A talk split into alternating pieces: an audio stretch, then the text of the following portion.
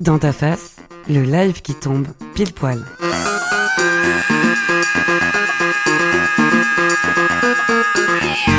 Ah bah Mehdi est là. Ouais, ouais, c'est Ah, terminé. j'ai- ouais, ouais, ah voilà, j'ai voulu c'est- couper avec le mien. Alors donc on, juste on voulait vous dire, Mehdi est de retour, hein. Voilà. il est là. Voilà. Donc, vous inquiétez pas des- si- s'il y a des petites choses qui se passent, des est, petits pains, voilà.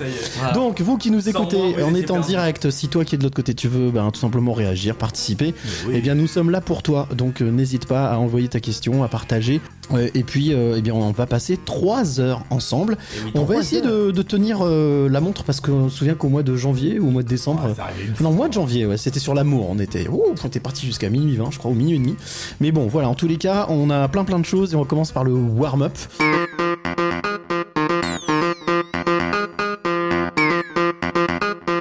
Dans ta face, c'est ici et maintenant. Euh, eh bien, le warm-up, c'est euh, l'accueil d'un artiste ou d'une artiste. Ce soir, elle s'appelle Anna. Elle manie euh, les manettes et les mots mieux que personne. En tout cas, vous allez voir, on va passer un super moment. C'est le warm-up. Le warm-up dans ta face, c'est now. Et voilà, c'est Nao. Bonsoir Anna. Salut. Voilà, le décor est planté. Est-ce qu'on peut l'applaudir Anna? Bravo Ah oui, Anna, Anna, on va parler, on va parler euh, DJ, on va parler mix, on va parler musique électronique, on va parler. euh, Tiens d'ailleurs, euh, j'ai cru comprendre que tu avais Anna, c'est ton vrai prénom, Ouais. mais tu as plusieurs noms de scène, c'est ça? Oui, j'en ai deux. Deux? J'en ai deux. J'ai Ok. Aftersum pour ce soir. Ouais. Je vais vous présenter trois morceaux euh, composés, c'est un groupe. Et puis sinon, ben, je suis toute seule aussi euh, sous le terme de ravage sentimental.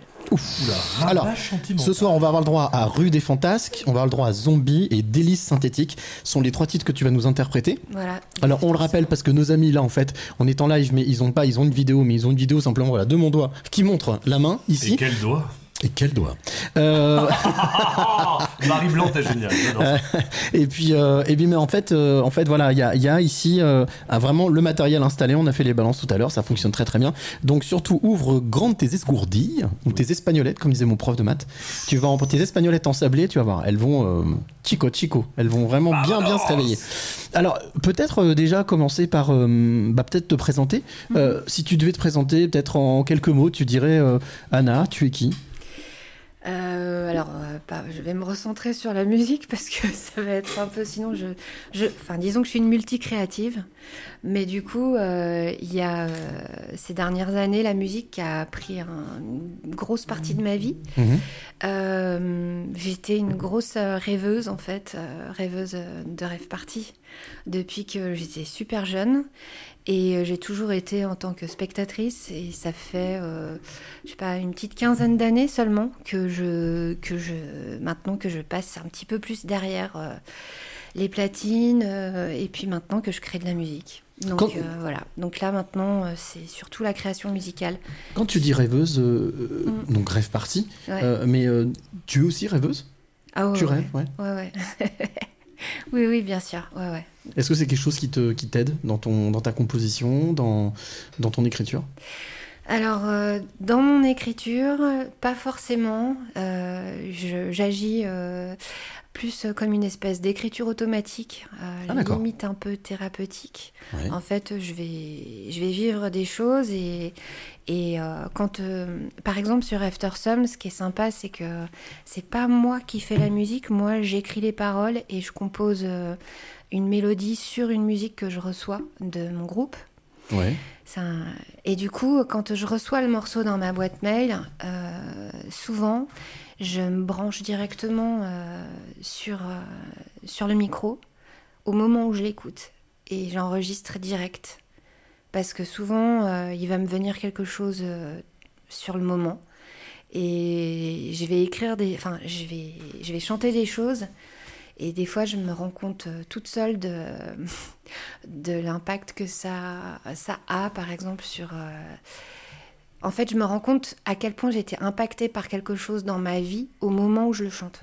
D'accord, mais Voilà. alors ça veut dire que euh, Mm. ta manière de travailler, si j'ai bien compris, c'est comme tu es dans l'instantané, c'est-à-dire Voilà. que tu chantes, mais ça veut dire qu'après, quand il faut que tu la réinterprètes comme tu vas le faire ce soir, tu la réinterprètes toujours de la même manière ou, ou, ou ça peut euh, différencier? Ça peut différencier. En général, non, je peux pas, je peux pas être exactement Mhm. comme sur le moment parce que souvent je pleure Euh, Ah oui, à ce ouais, ouais, c'est- assez, assez profond. Donc, euh, donc en fait, euh, non. Mais par contre, je peux me retrouver. Il y a certains morceaux, par exemple, bah, pas un, par exemple, que je vais interpréter ce soir, où j'ai de la rage le jour où je l'ai fait. Et quand je le fais en général, je le fais en fin de set. Parce que. Avoir la fatigue, avoir tout le non, poids, tout non, non je suis trop euh, dans l'intensité. À nouveau, ça me remet dans la colère et du coup, je peux pas rester dans cet état-là euh, Pendant tout le set. pendant le reste du set. Quoi. Donc, je le mets vraiment à la fin. Et je tremble souvent à la fin. C'est vraiment le truc. euh, ouais. Pour, pour revenir sur, euh, sans forcément s'é- s'étaler sur tout ton parcours, mais Ouais. euh, est-ce que le, le rêve, c'est quelque chose qui a toujours fait partie de ta vie, même petite, même enfant, même adolescente? Ou c'est quelque chose que tu as appris à réapprivoiser avec le temps? Le rêve, je sais pas si c'est vraiment le, le- le- le cas, mais euh, on en avait déjà euh, un peu parlé parce que j'étais déjà venue. ouais, ouais, pour un autre podcast qui s'appelle Les Passeurs de clés. podcast. Et c'est vrai que pour moi, c'est plutôt euh, la créativité. Après, effectivement, je rêve. euh, je rêve, mais j'essaye quand même de me raccrocher justement un peu sur terre parce que je suis un petit peu trop haut souvent. Donc j'essaye en, en vieillissant de- de- d'être plus dans l'instant présent. Donc euh, je sais pas si ça a du sens ce que je dis. Si, ça a du sens, c'est un J'ai rien sens. compris, moi. Je n'ai rien compris. Ouais, ouais, arrête un petit peu. Bon, fait dans ça du Enfin, voyons, arrête. Alex. Oui, bonjour. Euh, Est-ce que, justement, tu- puisque tu parles de l'âge, euh, moi je vois par exemple quelqu'un comme, quelqu'un comme Laurent Garnier, Ouais, Car- ouais, ouais. qui a plus d'âge, qui a une bonne. Euh, entre 50 et 60 ans, Il même, a, qui a il même a 60. plus que 60. Plus que 60. Ouais. Et il est toujours, euh, par exemple, Ouais. ici à Lyon, il y a euh, les Nuits Sonores, Ouais, dont il est parrain depuis le début. Ouais, Euh, il fait toujours des sets, il est toujours Ouais. sur scène. Je pense aussi à un autre que j'adore, euh, qui s'appelle, euh, j'ai perdu son nom, tu vois au moment où je veux le dire, qui est anglais. Karl Euh, Cox. Non, pas Karl Cox. Oh, Karl Cox. Euh, un qui a plus de 60 ans aussi, euh, que j'adore, qui fait des trucs de fou, euh, qui joue dans des apparts. Non, pas J. Personne. Bref, est-ce que tu, est-ce que tu penses que justement euh, il y a une- un second souffle? Il y a quelque chose qui fait que, au niveau de la créativité, même au niveau de la scène, euh, passé un certain âge, ben, on, on- on aborde autre chose? Euh, bah, l'âge dans ce, dans ce mouvement électro, c'est super compliqué en fait. Il y a deux. Il y a un peu, c'est comme si c'était divisé en deux. Il y a les jeunes d'un côté qui font une musique qui est plutôt, euh, on va dire, très énergique. Mhm. Euh, elle peut être très créative aussi, il n'y a, aucun souci. Pour les non puis- connus, comme par exemple Petit Biscuit ou autre, c'est ça? Hum, non, Non. moi je j'écoute pas trop ce ça. c'est- Ouais, ça c'est plutôt Oh, il est commercial. tout jeune, il a 18 ans, petit 20 ans, ouais. 20 ans Ouais, non, je pensais plus à, à des gens avec qui j'ai travaillé, comme euh, Justine. Euh, Enfin voilà, des gens comme ça, là, du coup, c'est c'est vraiment. euh, sont- c'est beaucoup plus fort d'un coup. Non, mais c'est Mehdi. Ah oui, Euh. non, c'est beaucoup trop fort, Mehdi. Oh là là, Mehdi Il me fait vraiment chier ce mec. Non, mais c'est- là, c'est vraiment trop fort. euh. Je peux enlever le casque. On est à la maison, hein, c'est- donc des fois, des fois ils se balancent des trucs. Moi, je- bon, c'est pas. voilà. Donc en fait, euh, il y a les jeunes et puis surtout euh, les clubbers. Les clubbers, ils sont très jeunes. Et euh, ils se rendent pas compte souvent que ceux qui font la musique euh, connue sont des gens qui ont mon âge en fait. Euh, Et oui. Donc euh, souvent moi quand je vais en club, euh, ça fait un peu bizarre. Je me sens souvent un peu en décalage. C'est vrai? J'ai connu ça. Tu vas souvent Ouais. au club? Non, mais sans blague. Ben pas trop justement. Ouais. Tu vois, je m'y sens pas trop à l'aise alors que j'aime bien. hein. Mais euh, je préfère choisir mes soirées où il y a euh, des gens que j'ai vraiment envie de voir jouer. Mhm. Et euh, bah ouais, les gens que j'ai envie de voir jouer, ils ont en tout cas pas moins de 40 ans. Mhm. Et, euh, et les, les- les femmes euh, de mon âge ou plus sont des monstres, en fait, souvent super connus, comme Hélène Alien, comme Miss Kittin. Euh, Enfin voilà, c'est vraiment des, des monstres. Ce sont des références, ouais. Ouais, mais par contre, elles sont, elles, vu qu'elles sont en place depuis très longtemps, elles sont reconnues, alors que moi, quand je vais dans un club pour dire euh, je peux venir mixer, euh, t'es sûr Ah Tu ouais. Ouais, c'est pas. Ils me le disent pas comme ça, mais je le sens bien qu'il y a un truc, tu vois. Hmm. C'est pour ça aussi que la scène, euh, comme j'ai envie de le faire moi, avec euh, une forme de live, euh, en fait, c'est un DJ set hybride Mhm. eh ben, ça a plus de sens pour moi. Parce que du coup, je trouve que là, euh, je suis sur un truc qui n'existe pas trop, en fait. Donc, c'est plutôt rare. T'as créé ton. J'ai pas créé, Ton mais disons que j'ai mélangé tout ce que j'aimais. Ok. Voilà. Donc, euh, c'est- Eddie Ouais, non, mais de toute façon, j'allais, j'allais du coup en venir parce que la première chose que je t'ai euh, posée comme question Ouais. quand je suis rentré, c'est est-ce que t'es DJ? Et Ouais. toi, tu m'as répondu oui, mais non. Bah c'est ça. oui, voilà, mais c'est ça. Je- c'est, c'est vrai que j'ai l'habitude bah, de, de travailler avec, euh, avec des DJ, des DJ, etc. Et quand j'ai vu du coup une platine, mais une demi-platine avec qu'un seul Mhm. plateau, Exactement. donc est-ce que tu peux nous expliquer concrètement, euh, pour les personnes qui ne connaissent euh, peut-être pas, concrètement ce que tu fais du coup avec Ouais. un seul plateau et avec un micro? Non, mais alors là, aujourd'hui, c'est euh, c'est un setup que j'ai jamais fait avec une seule platine. Bah, parce que là, on m'a demandé de, mix, de jouer trois morceaux Ouais. que je vais pas mixer. Donc euh, finalement, il n'y avait pas de sens de prendre les deux platines. Bien sûr. Mais normalement, je fais, euh, je fais tout un set avec euh, des morceaux instrus à moi ou à mon groupe After Some, ça dépend sur quel nom je me présente. Et puis après, j'ai j'ai plein d'autres morceaux que j'adore. Et du coup, ben, j'inter- j'intervertis des morceaux d'autres et d'autres à moi.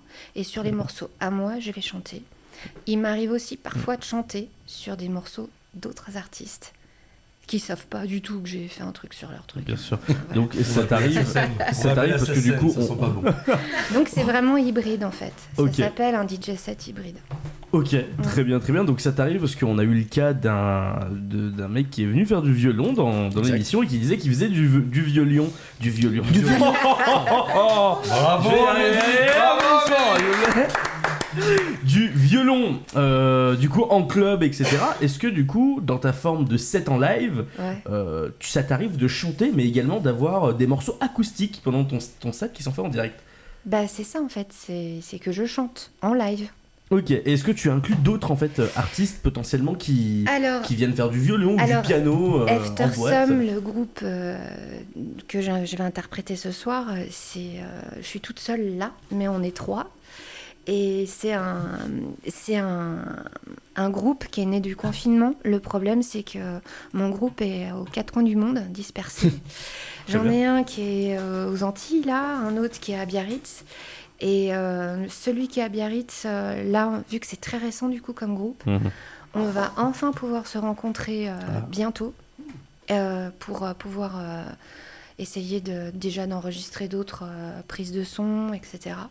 Et puis aussi de, de faire des, euh, des répétitions plutôt prévues cet été où euh, j'aimerais bien que lui, justement, qui est bassiste-guitariste, au moins il intervienne avec moi sur, euh, sur les morceaux. C'est super. Et quand on aura enfin le musicien euh, qui arrêtera de faire le tour du monde, ce sera, on sera l'équipe sera au complet et c'est un rêve qu'on a euh, tous les trois, mais qui est difficilement réalisable. Et bah écoute, là maintenant, mon rêve c'est de t'entendre jouer un morceau. Alors ce Voilà, que je peux vous proposer, c'est non, mais ce que je peux vous proposer, c'est du coup d'aller rejoindre votre plateau et de nous faire votre premier live. Rue des Fantasques ça s'appelle. Donc euh, ça s'appelle Anna. On va écouter euh, tout de suite le premier titre en live. Je te rappelle, toi qui es de l'autre côté, si tu veux participer, eh bien welcome, hein, t'es le bienvenu, t'es comme à la maison, donc il n'y a aucun souci. Pour ça, tu peux nous envoyer un message là directement à la, page Facebook sur laquelle tu nous écoutes et puis euh, partager, euh, commenter, euh, liker, voilà. Le warm-up dans ta face, c'est now.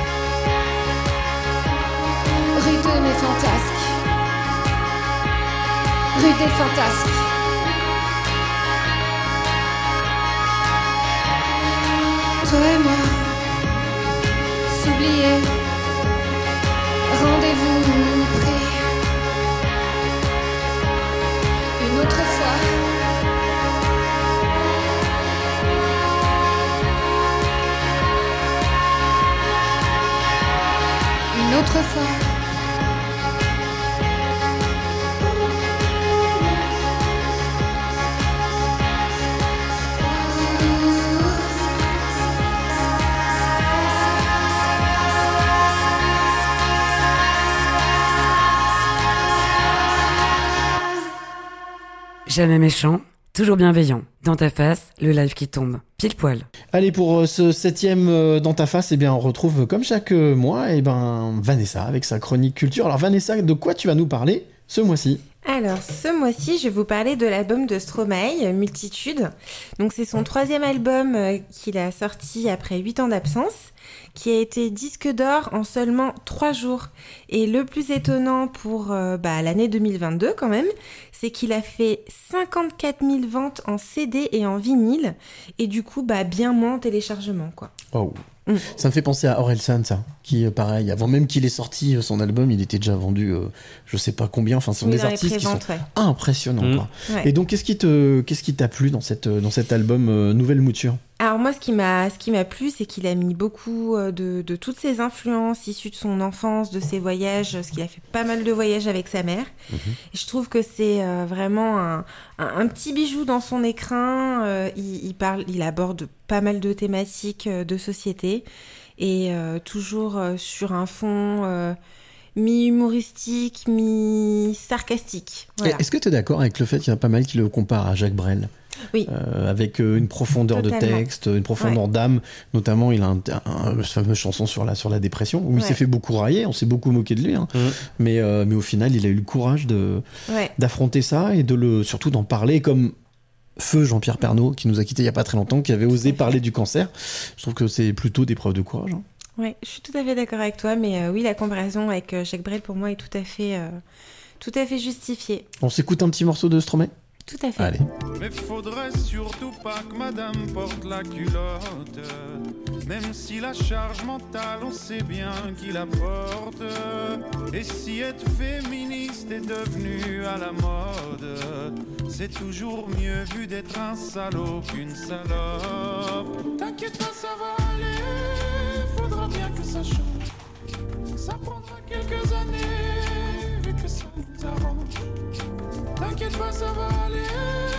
Faudra bien que ça change. Ça prendra quelques années, vu que ça nous arrange.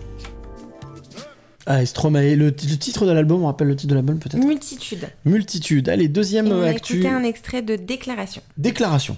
Qui fait partie de cet album. Tout à fait. Deuxième, euh, deuxième info euh, culture. Une, une petite euh, série Netflix. Ah. Alors, euh, Inventing Anna. Alors, ce qui est très drôle, c'est qu'en plus, notre invitée ce soir s'appelle Anna. Je ne le savais pas. C'est la dernière série de Shonda Rhimes, à qui on doit Grey's Anatomy et Scandale, notamment. Hmm. Donc, c'est l'histoire d'une journaliste qui s'appelle euh, Vivia- Viviane Kent, pardon, qui enquête sur euh, Anna Delvey, une jeune femme euh, de 23 ans qui s'est fait passer pour une héritière allemande très riche et qui au final a escroqué euh, des millions de dollars entre 2013 et 2017. C'est tiré d'un fait réel, ça? Tout à fait, c'est ce que j'allais dire, c'est ce qui, c'est ce qui m'a plu justement. Et euh, au début de chaque épisode, euh, c'est bien, c'est bien marqué euh, la petite phrase très drôle.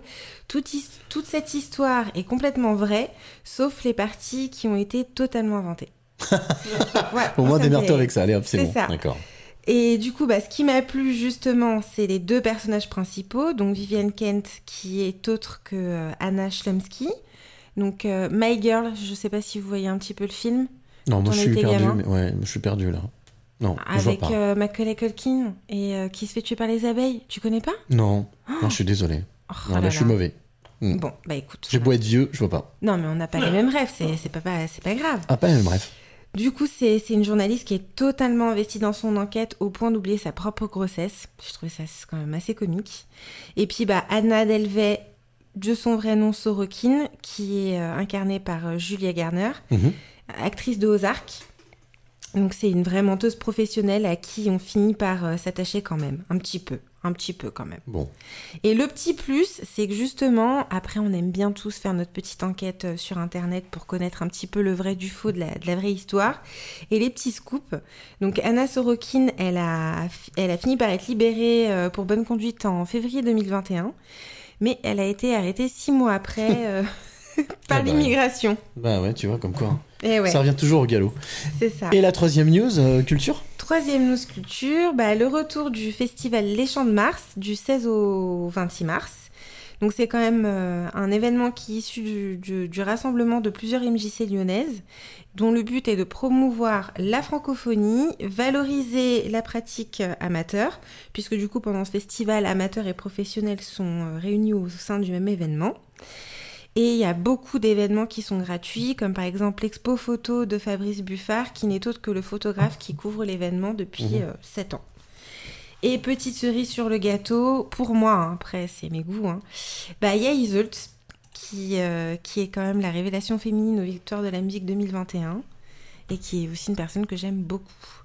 Il y a aussi euh, Fiskara, Léonide, Moussé Hakim et bien d'autres. Et ça s'appelle, donc on rappelle le nom du festival? Les Champs de Mars. Les Champs de Mars, et donc bah forcément c'est bientôt. C'est à partir du 16, donc oui, ça va commencer la semaine prochaine. Bah voilà, merci pour cette euh, rubrique culture, cette Super chronique rubrique culture.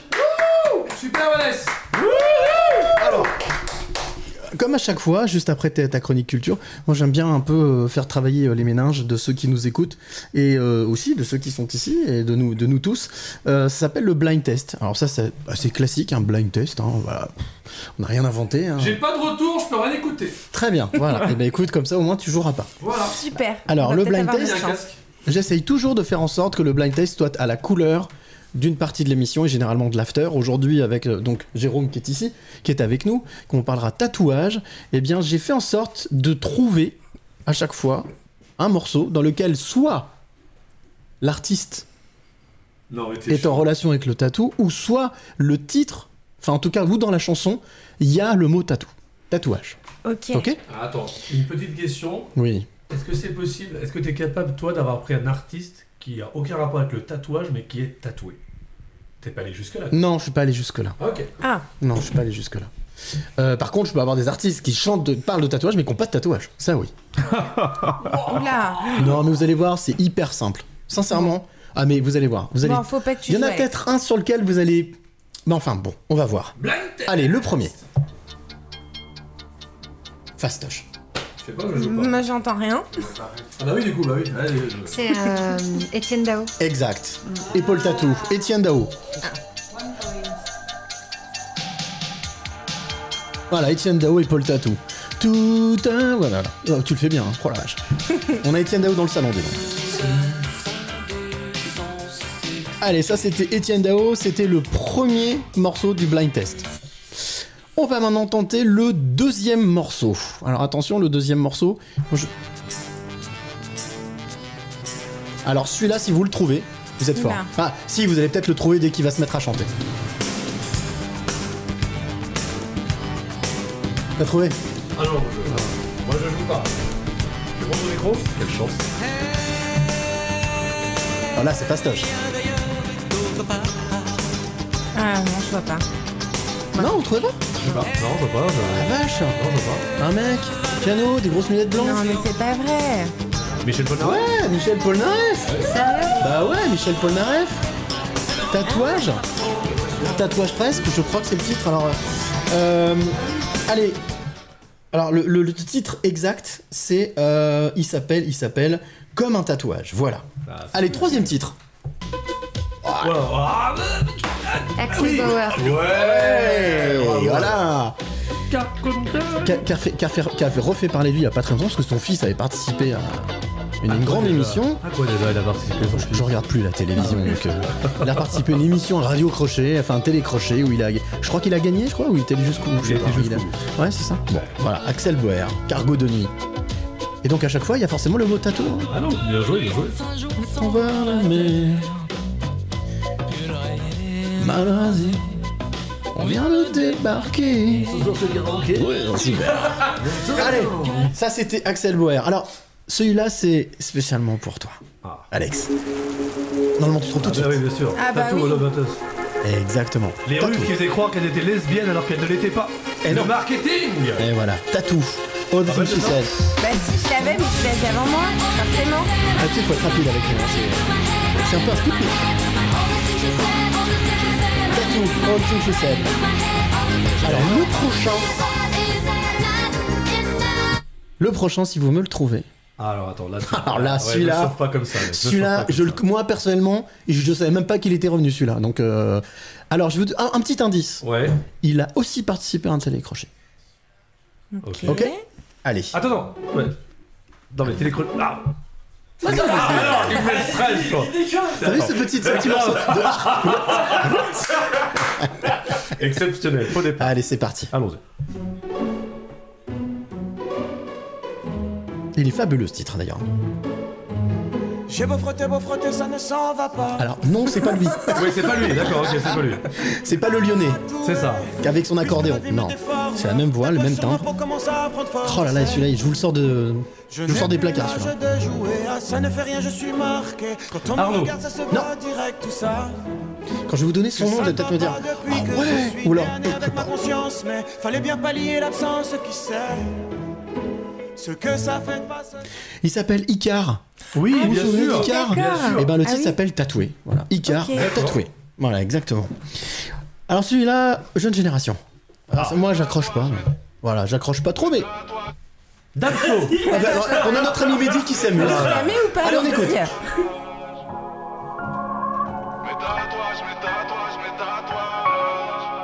Filles Mais tatouage, mais tatouage. C'est pas PNL parce que le son il est trop fort. Non, mais t'es sur la piste. C'est un rappeur, effectivement.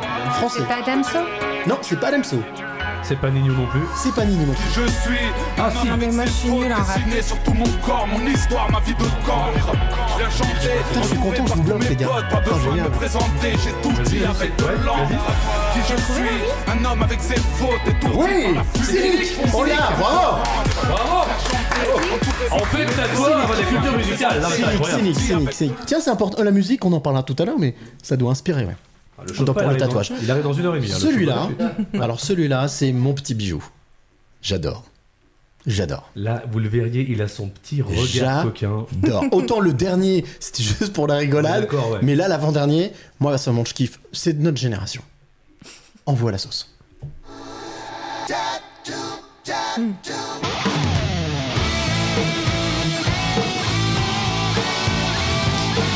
Je t'attends de la voix, moi.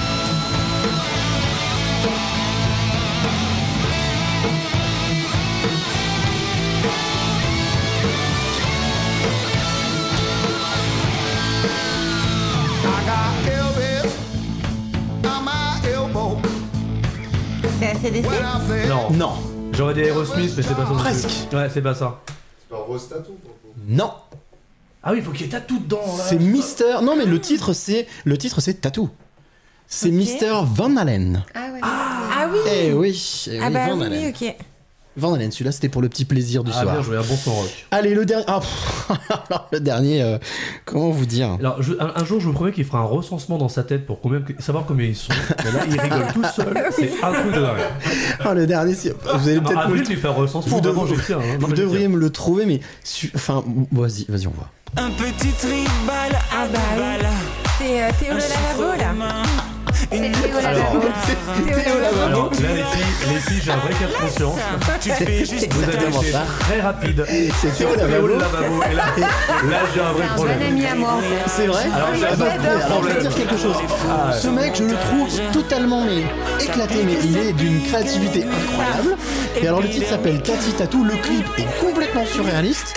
Non, mais c'est pas lui qui a fait aussi euh, concours là, ou je sais pas quoi. Non, non, il a fait avec la saucisse, je sais plus trop quoi. là. Bien sûr, oui, oui, bien sûr. Ouais, vraiment. Il était passé aussi dans Incroyable Talent. Ah oui, complètement. Génial, ce mec, moi, il me remonte trop le moral, en fait. Et en fait, c'est un ovni. C'est un ovni, voilà. Ah oui, c'est un ovni, c'est c'est un, un artiste ovniesque qui sort de nulle part. Et je trouve que, pour le coup, je salue la performance artistique.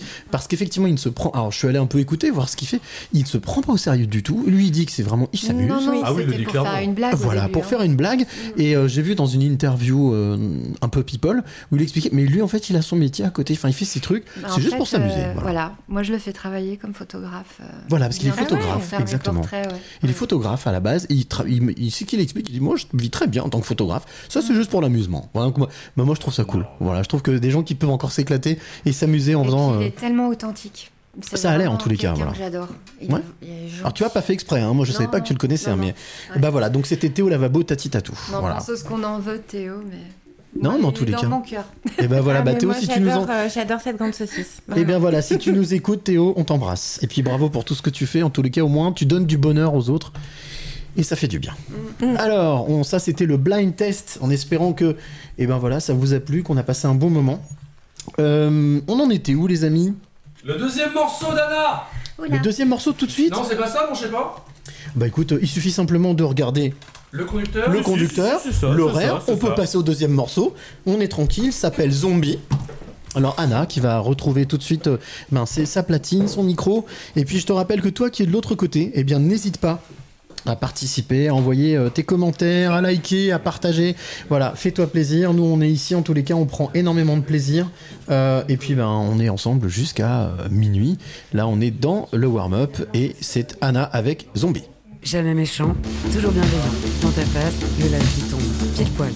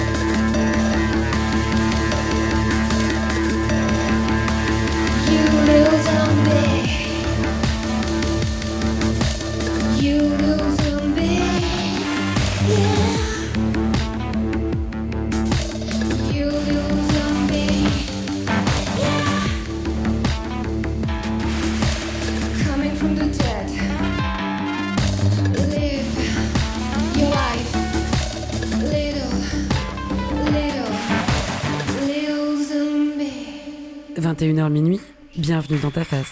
Le live qui tombe. Pile poil. Elle s'appelle euh, Anna, elle est avec nous en direct jusqu'à 22h. Oui, Mehdi, dis-moi. Non, non, mais. Ah non, je pensais que tu voulais passer un petit mot, un petit truc. Ah ça non, t'a mais plu, c'est ça te magnifique. plaît Ah bah, Pour l'instant, tu passes une bonne soirée une voix, une voix super, c'est vraiment extraordinaire ce qu'elle fait. Bon, bah, vraiment écoute, on- on aura- extraordinaire. eh ben, écoute, Et tu toi, qu'est-ce que t'en penses, Alex? Moi, je trouve que c'est vraiment très agréable le mélange des genres. Et effectivement, je trouve que la voix est hyper harmonieuse euh, par rapport à la sonorité musicale. Mon dieu, on, s'est cru sur Philippe à un moment donné. Bon. c'est pas. Voilà, elle s'appelle Anna, elle est avec nous jusqu'à 22h. Après, peut-être euh, rester avec nous, euh, si elle le veut, mais en tous les cas, elle est notre invitée jusqu'à 22h dans le warm-up aujourd'hui, 7ème dans ta face.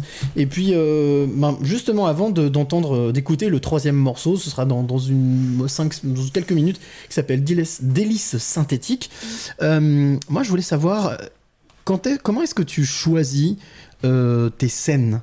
Alors, tu, tu, tu- Tout à l'heure, tu disais que tu faisais, tu faisais un peu de scène, ou en tous les cas, tu aimais faire de la scène. Euh, je suppose que c'est un peu comme tous les artistes, c'est là où tu, tu te sens le mieux, en fait, la scène. En vrai, j'adore, mais j'en Ouais. ai pas fait tant que ça non plus, quoi. Enfin, je veux dire de la scène où je chante. Après, j'ai mixé beaucoup. Euh, pas toujours dans les endroits que j'aurais adoré. Mais voilà, en fait, euh, moi, ça fait pas si longtemps que ça, hein, finalement, que je fais euh, vraiment euh, de la musique et tout ça. Donc, et ça a surtout commencé à apprendre pendant le confinement.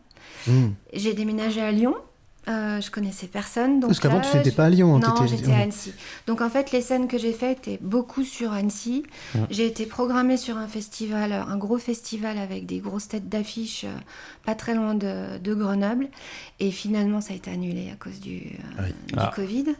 Donc euh, là, ben, je me remets doucement, Doucement. en piste. Voilà. Et Je si prends des tu- contacts en ce moment. Si tu devais, s'il y avait une, une scène qui, que tu aurais envie de faire, ce serait laquelle? Ah ben déjà euh, les nuits sonores, euh, Mhm. le sucre, euh, le dimanche soir en tout cas. voilà, j'aime bien le dimanche soir, il y a du public euh, C'est vrai qui a que le plus sucre, mon ouais. âge. joli lieu à. Lyon, oui. Mm. Et moi, je ciblerais même un peu plus parce que c'est vrai que bah, les, les jeunes DJ, tous, quand on leur dit quel euh, est le festival où tu aimerais mixer directement, Tomorrowland, est-ce que toi ça te Ah chante non, pas du tout. Ah ouais? Pourquoi? C'est trop, euh, c'est trop une grosse usine. Ouais. Euh, ça me correspond pas. Je crois que j'aime bien les trucs un peu plus intimes, tu vois. Alors nuit sonore, ça commence à devenir une grosse euh, machine. Euh, J'aimerais bien aussi euh, jouer dans des petites scènes lyonnaises. Là, j'ai repéré un, un tiers lieu euh, qui s'appelle Mimesis, Mhm. euh, qui a l'air vraiment très cool. Euh, Il y a des festivals aussi comme les graines électroniques. Euh, moi, je, voilà, je suis plus sur des petits, euh, des petits événements comme Bien ça. sûr. J'aime bien, euh, j'aime bien ça. Et puis, euh, moi, le rejouer pour euh, ceux avec qui j'ai commencé, c'est mes petites lueurs à Annecy qui font un travail formidable. Elles font un festival chaque année avec des, des talents électroniques souvent connus et moins connus. Et elles ont une, comment dire, c'est comme les graines électroniques. Elles font des festivals un peu écolo Oui. tu vois, avec une vraie vertu aussi, euh, pas que écolo, mais éthique, euh, où euh, la scène euh, féminine est autant représentée que la scène masculine et LGBT. Enfin voilà, c'est tout ce que j'aime en fait de l'éthique. Et Tomorrowland, pour le coup, je suis pas sûre. Bah après, tu pourrais peut-être apporter une nouvelle chose. Hein, Ah ouais, ouais, ouais, mais... C'est vrai que maintenant, bon, alors, je vais pas dire que c'est du déjà vu, mais c'est quand même relativement beaucoup de DJ déjà vu. Ouais. Et ajouter des fois, bah voilà, des petits grains de sel euh, Mm. comme ça. Ouais, bon voilà, moi je suis plutôt les petits festivals. c'est très bien. Non, c'est très bien. Et l'artiste, le, le DJ avec qui tu aimerais euh, collaborer ou peut-être euh, travailler ou, ou jouer? Euh, collaborer ou jouer, euh, moi je, je- je suis complètement fan de Yuxek, qui a d'ailleurs vu ma story euh, tout à l'heure et qui a vu que j'étais là. D'accord après Yuxek, c'est plus pour son oreille musicale, pas forcément pour, pour le style, parce qu'on n'a pas du tout un style qui se ressemble. Il- lui, il est très... euh, finalement assez proche du disco, Mm. des rythmiques euh, très chaleureuses, et moi c'est plutôt froid, etc. Mais il a une oreille de dingue, il sait tout faire, et euh, il produit beaucoup de gens. Il, a, il enchaîne les réussites et euh, c'est quelqu'un que je respecte énormément. Après, euh, vraiment, le, le- les artistes que j'adore, euh, c'est Who Made Who. Je sais pas si vous connaissez, c'est un groupe euh, danois euh, qui, qui est extrêmement connu euh, et qui, qui ont justement à peu près le même setup que moi. Ils sont trois, Ok. comme After Some en fait. Et pour moi, c'est vraiment mon modèle quoi. D'accord. C'est le DJ au centre qui fait aussi des rythmiques, les deux musiciens sur les côtés qui chantent, et euh, j'adore. Et du coup, étant que toi, avec toi, on peut le dire, euh, quel- avec quel chanteur tu aimerais également collaborer éventuellement? J'aimerais bien que mon guitariste bassiste il chante avec moi. Ah bah voilà, l'appel est lancé. L'appel est lancé. Si Baptiste, tu nous entends il trouve pas qu'il a une belle voix, mais moi j'aime beaucoup sa voix. Le, le- le- le DJ dont je parlais tout à l'heure, c'est j'ai retrouvé son nom, c'est Fatboy Slim. Ah oui, oui, oui. oui, oui, j'adore son j'adore tout ce qu'il Ouais, fait. ouais. C'est Mm. Right here, right now. Enfin voilà, tout- je, Mhm. je connais Fatboy Slim euh, dans toute son œuvre et c'est vraiment quelqu'un, en plus qui effectivement, quand il fait des setups comme ça, qui, Mm. pff, bah, on sait pas, je sais pas ce qu'il prend. Mm. Il est, euh, il- l'impression qu'il plane, qu'il flotte. il, a, il a pas du tout son âge. Il est, euh, on sent qu'il est porté par son art. Musique originale de FIFA 7, avec The Rockefeller Skunk. Ouais, mais il en a fait, hein, t'inquiète pas. Et puis aussi, euh, tous les, aussi un titre qu'il avait fait avec un acteur américain qui euh, marchait sur les plafonds. Je me souviens plus de- du nom de cet acteur, mais non, Fatboy Slim, pour moi, effectivement, je trouve. C'est pour ça que je Mm. parlais de ces générations. On parlait de Laurent Ouais. Garnier, mais qui aujourd'hui sont toujours sur scène et qui euh, bah, à fait, ouais. tiennent la dragée hein, aux petits jeunes. hein. donc C'est euh, clair. David voilà. Guetta, 50 balais. Hein. David Guetta, euh, même un peu plus. Hein. Je 50 pense qu'il a, balles. je pense qu'il a un peu plus. Je crois 50 qu'il ans. a, je Ah ouais. je crois qu'il a à peu près mon âge. Il le cache. hein. Bah, Il cache son jeu. hein. quand tu kiffes ce que tu fais, je pense que c'est pas que ça te fait rajeunir, mais en tout cas, tu vieillis beaucoup moins vite que les autres. Oui. Sinon, il y avait aussi, euh, juste euh, pour finir, euh, un artiste sur lequel je chante déjà. Et euh, je lui ai envoyé un morceau, mais ça part. sur son morceau à lui, en fait, je chante. C'est Cabaret Nocturne, qui est un Mm. Marseillais que j'adore. Cabaret nocturne. ouais. Voilà.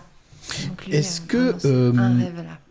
Quelque chose qui, dans les semaines, les mois, mis à part trouver, faire de la scène, Mhm. faire enfin de la scène, est-ce qu'il y a des projets, il y a des, des choses qui sont en route? Bah là, il y a l'album d'After Some qui est dans les tuyaux, mais il faudrait que notre musicien. euh, Toujours la même chose. Hein. Voilà. euh, En fait, on a un musicien qui est un, qui est un marin, qui est en mer. Et donc, on Oh. est.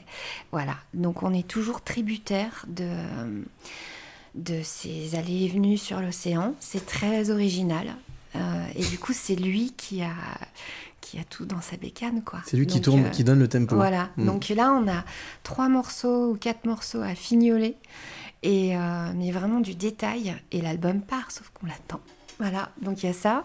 Puis derrière, ben, j'ai deux albums de prêt pour Ravage Sentimental qui attendent aussi. euh, Ok. Voilà. Parce qu'on l'a dit tout à l'heure, hein, tu as deux, euh, deux Voilà. casquettes. Ouais, Et Ravage Sentimental, pareil, les projets, donc il y a l'album, les deux albums qui Ouais. sont prêts. ouais, ouais, tout à fait. qu'est-ce qui te manque? Il me manque que le label dise go, on y va. Ah, ok, d'accord. voilà. Bon. Mais je les attends en fait. Mais ça va le faire. Ça va Ah bah oui, partir, oui, ça, va le faire. bien et sûr. puis, euh, et puis euh, je suis très en confiance avec eux. On a déjà fait pas mal de choses et euh, plutôt des EP euh, qui ont été remixés par des gens assez connus. Et du coup, c'était vraiment assez inespéré pour moi parce que ça a été produit très vite. En gros, j'ai appris la musique et quelques mois après, c'était produit et c'était remixé par des gens que j'adore.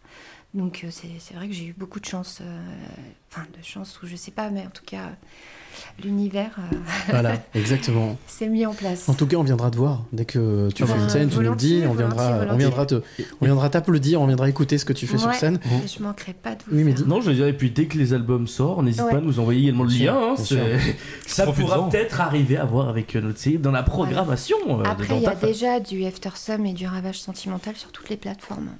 C'est déjà. euh, C'est ce que j'allais dire, ouais, les plateformes, des, bien sûr. Des EP qui sont sortis, quoi. Ce que je te propose, Anna, c'est presque déjà l'heure, c'est de Mhm. nous interpréter le dernier titre qui s'appelle Délice synthétique. Ouais. Euh, petit mot pour parler de ce titre rapidement, Délice synthétique. Ben, c'est euh, l'histoire d'une relation un peu complexe avec un ex euh, qui est pris. euh, c'est l'appel au souvenir d'une vie passée, justement, où lui prenait beaucoup de de conneries synthétiques. Hmm. Du coup, hmm. j'appelle mmh. au délice, mais pas synthétique. Mhm. Eh ben écoute, c'est parti, on va écouter ce dernier titre. On est dans le warm-up, dans, euh, dans, ta face. On est ensemble jusqu'à euh, minuit, mais là, 22h pour le warm-up. C'est le dernier titre en live de Anna. Ça s'appelle Délice synthétique. On écoute ça et on se retrouve juste après.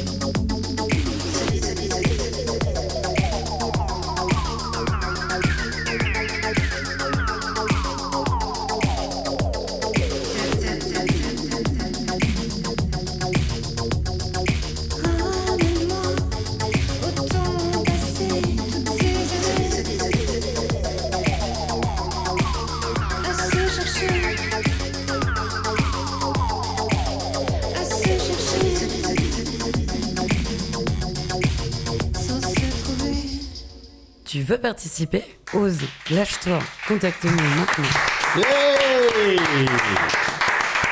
Ça s'appelle délice synthétique, c'était Anna, elle était en direct avec nous. Alors moi je sais pas les gars, mais j'ai trois mots qui viennent comme ça, c'est relaxant, hypnotique et euh, psychédélique. Ah, psychédélique, Ouais, oui. ouais, pas si- relaxant, euh, effectivement. Voilà, c'est, c'est- en tout cas voilà les trois mots qui se sont vus comme ça. Pendant que j'écoutais ton titre, Anne, Anna, euh, voilà c'est psychédélique c'est sûr, euh, hypnotique parce que ouais, Ouais. voilà c'est et puis relaxant. Je trouve que ça relaxe. Ouais, c'est Jérôme. qui- Jérôme, c'est un super compositeur, celui qui, euh, qui fait la musique. Il fait des mélodies qui sont euh, super planantes, euh, toujours assez mélancoliques. J'aime bien, j'aime bien. C'est drôle parce que ça- bon, le tout, on, on a entendu un titre tout à l'heure de lui, mais ça me fait penser beaucoup à du Étienne Dao dans le fond musical, Ouais, ouais. dans le Et- côté mélancolique, hein, je parle. hein. Ouais, ouais, tout à fait. Et puis moi, je sais que je suis aussi très euh, euh, Charlotte Gainsbourg en fait. Ah oui, Gainsbourg, d'une manière exact. générale, euh, j'adore aussi. Effectivement, effectivement. Mm. Eh bien, écoute, en tout cas, Anna, merci d'avoir été avec nous pendant une heure. Euh, merci de nous avoir interprété. Ben non, merci surtout d'être venu nous interpréter ces trois titres. Mm. Je le rappelle. Donc, euh, ton rappelle ton nom de scène parce que ça c'est important. Eftersom. F- E-F-T-E-R-S-O-M. Eftersom. Je veux dire Parce que en suédois, parce que je suis suédoise. Ah bah voilà, ça tout s'explique. Ceci- Eftersom, Mhm. si on veut te trouver, on te trouve sur toutes les plateformes. Oui. Voilà, tout à donc fait. euh, Deezer, Spotify, etc. Tout. Voilà, toutes les plateformes. Les amis, vous tapez Eftersom, vous retrouvez donc le titre, les trois titres que vous avez entendus, d'Anna, et puis, euh, et puis bien Après, d'autres ceux-là choses. seront pas euh, sur euh, les, Les trois plateformes. Ah bah, non, en pas plus, ceux-là, voilà. c'en est d'autres. Ceux-là seront certainement sur l'album. Et ben voilà les copains. Voilà, comme ça, nous, voilà. vous avez entendu qu'ici. Comme ça, voilà. Voilà. Merci Anna. En exclusivité pour face. Allez, bah ça. voilà, c'est fini pour le warm-up. On va enchaîner tout de suite sur la deuxième heure, puisqu'il est euh, bah, ouais, 22h un peu passé, des brouettes. Ouais, mais en On- Suède, il est 21h59, donc on est dans les temps. Il est même, C'est à Jérôme? Il est pile, non, il est même Suis-toi, pile alors. 22h. On passe donc au speakeasy. Le speakeasy dans ta face, c'est tout de suite. Voilà, c'est tout de suite, c'est maintenant le speakeasy. Alors, euh, ben, euh, Kesako, bah, c'est assez simple, hein, on va t'expliquer avec, euh, avec l'ami Alex. Euh, tiens, c'est quoi le speakeasy? Qu'est-ce qu'on va faire pendant une heure là? Eh bien écoute, pendant une heure, on va pouvoir euh, discuter, parce qu'on fait de la vraie radio, il faut speak, rappeler, ouais. du speak bien évidemment, Facile. et puis, euh, et- du, puis- du Speak speak easy. facile, tout à fait. Il va y avoir euh, des coups de gueule, des Ouais. coups de cœur, il va y Mmh. avoir euh, Vanessa qui va, qui va revenir, toujours en état Vanessa Avec un coup de cœur, avec Voilà. un coup de cœur. ouais. Eh oui, parce que Vanessa qui en ce moment, euh, comme dire, j'ai plein de coups de cœur. Et Ou des coups de pied. Et bah justement parce que tu parles de coup de pied, tiens, coup de pied, le coup de pied, on va pas donner un coup de pied, on va donner un coup de pouce. Il y a Ah. aussi ça. On va commencer par, euh, par le coup de pouce. Alors le coup, le coup de pouce c'est quoi? Et ben tous les mois on aime bien euh, donner un coup de projecteur sur un projet ou sur une personne qui fait quelque chose de sympa, de positif. Et là ce soir en fait celle qu'on va appeler s'appelle Laura, Laura Sahin. On va l'appeler à Marseille. Ah. Euh, elle, alors Laura, je l'ai rencontrée justement lors, lors d'un d'un podcast Les Passeurs de Clés. Elle m'avait invité chez elle. J'avais été chez elle. Déjà, je, je vous décris pas le lieu parce que c'est juste hallucinant. Euh, J'ai vécu un moment extraordinaire. Mais surtout, Laura, elle a beaucoup travaillé pour la télé, journaliste, euh, télé, radio, beaucoup la télé, M6, TF1. Et aujourd'hui, elle est totalement indépendante. Et elle avait déjà produit un documentaire sur l'histoire des pieds noirs, mais une partie de sa famille, c'est-à-dire de son papa et de ses deux oncles, qu'elle a réussi à ramener là-bas. Donc ça a été euh, un documentaire très émouvant. Et là, en fait, elle continue sur la lancée, c'est-à-dire qu'elle lance un deuxième documentaire sur justement la mémoire des pieds noirs. Et c'est pour ça qu'on va la recevoir, parce que bah, elle a de besoin, hein, on sait bien, de donner un petit coup de pouce à ce genre de projet. Voilà. Donc on va l'appeler tout de suite en direct, Laura, à Marseille. Normalement, elle devrait nous répondre. Elle attend notre coup de fil, on va voir si. J'espère qu'il est fait plus beau qu'hier. Allô Oui. Laura Allô, allô Allô Laura, tu nous Oui. entends? Oui, Ah bonsoir, comment tu vas? Oui, je vous entends parfaitement. Bon, génial. Que- quelle- alors, alors, Et c'est la, la question vraie qu'Alexandre. question, c'est quel... Oh, Le Alexandre, on, dit, on dit à ma mère. Oui, oui, euh, pardon, tant pour moi. Laura, est-ce qu'il fait beau à Marseille? Ah, Laura ne m'aime pas, Laura ne me parle plus. Allô? Laura? Laura? Laura. Est-ce que tu nous entends? Euh, c'est pas très beau. euh, Il fait pas très beau, bah, c'est fait comme pas le temps très d'hier. J'ai été hier et vraiment, il y avait du vent, il y avait des nuages. Oui, oui, moi je vous D'accord. entends parfaitement.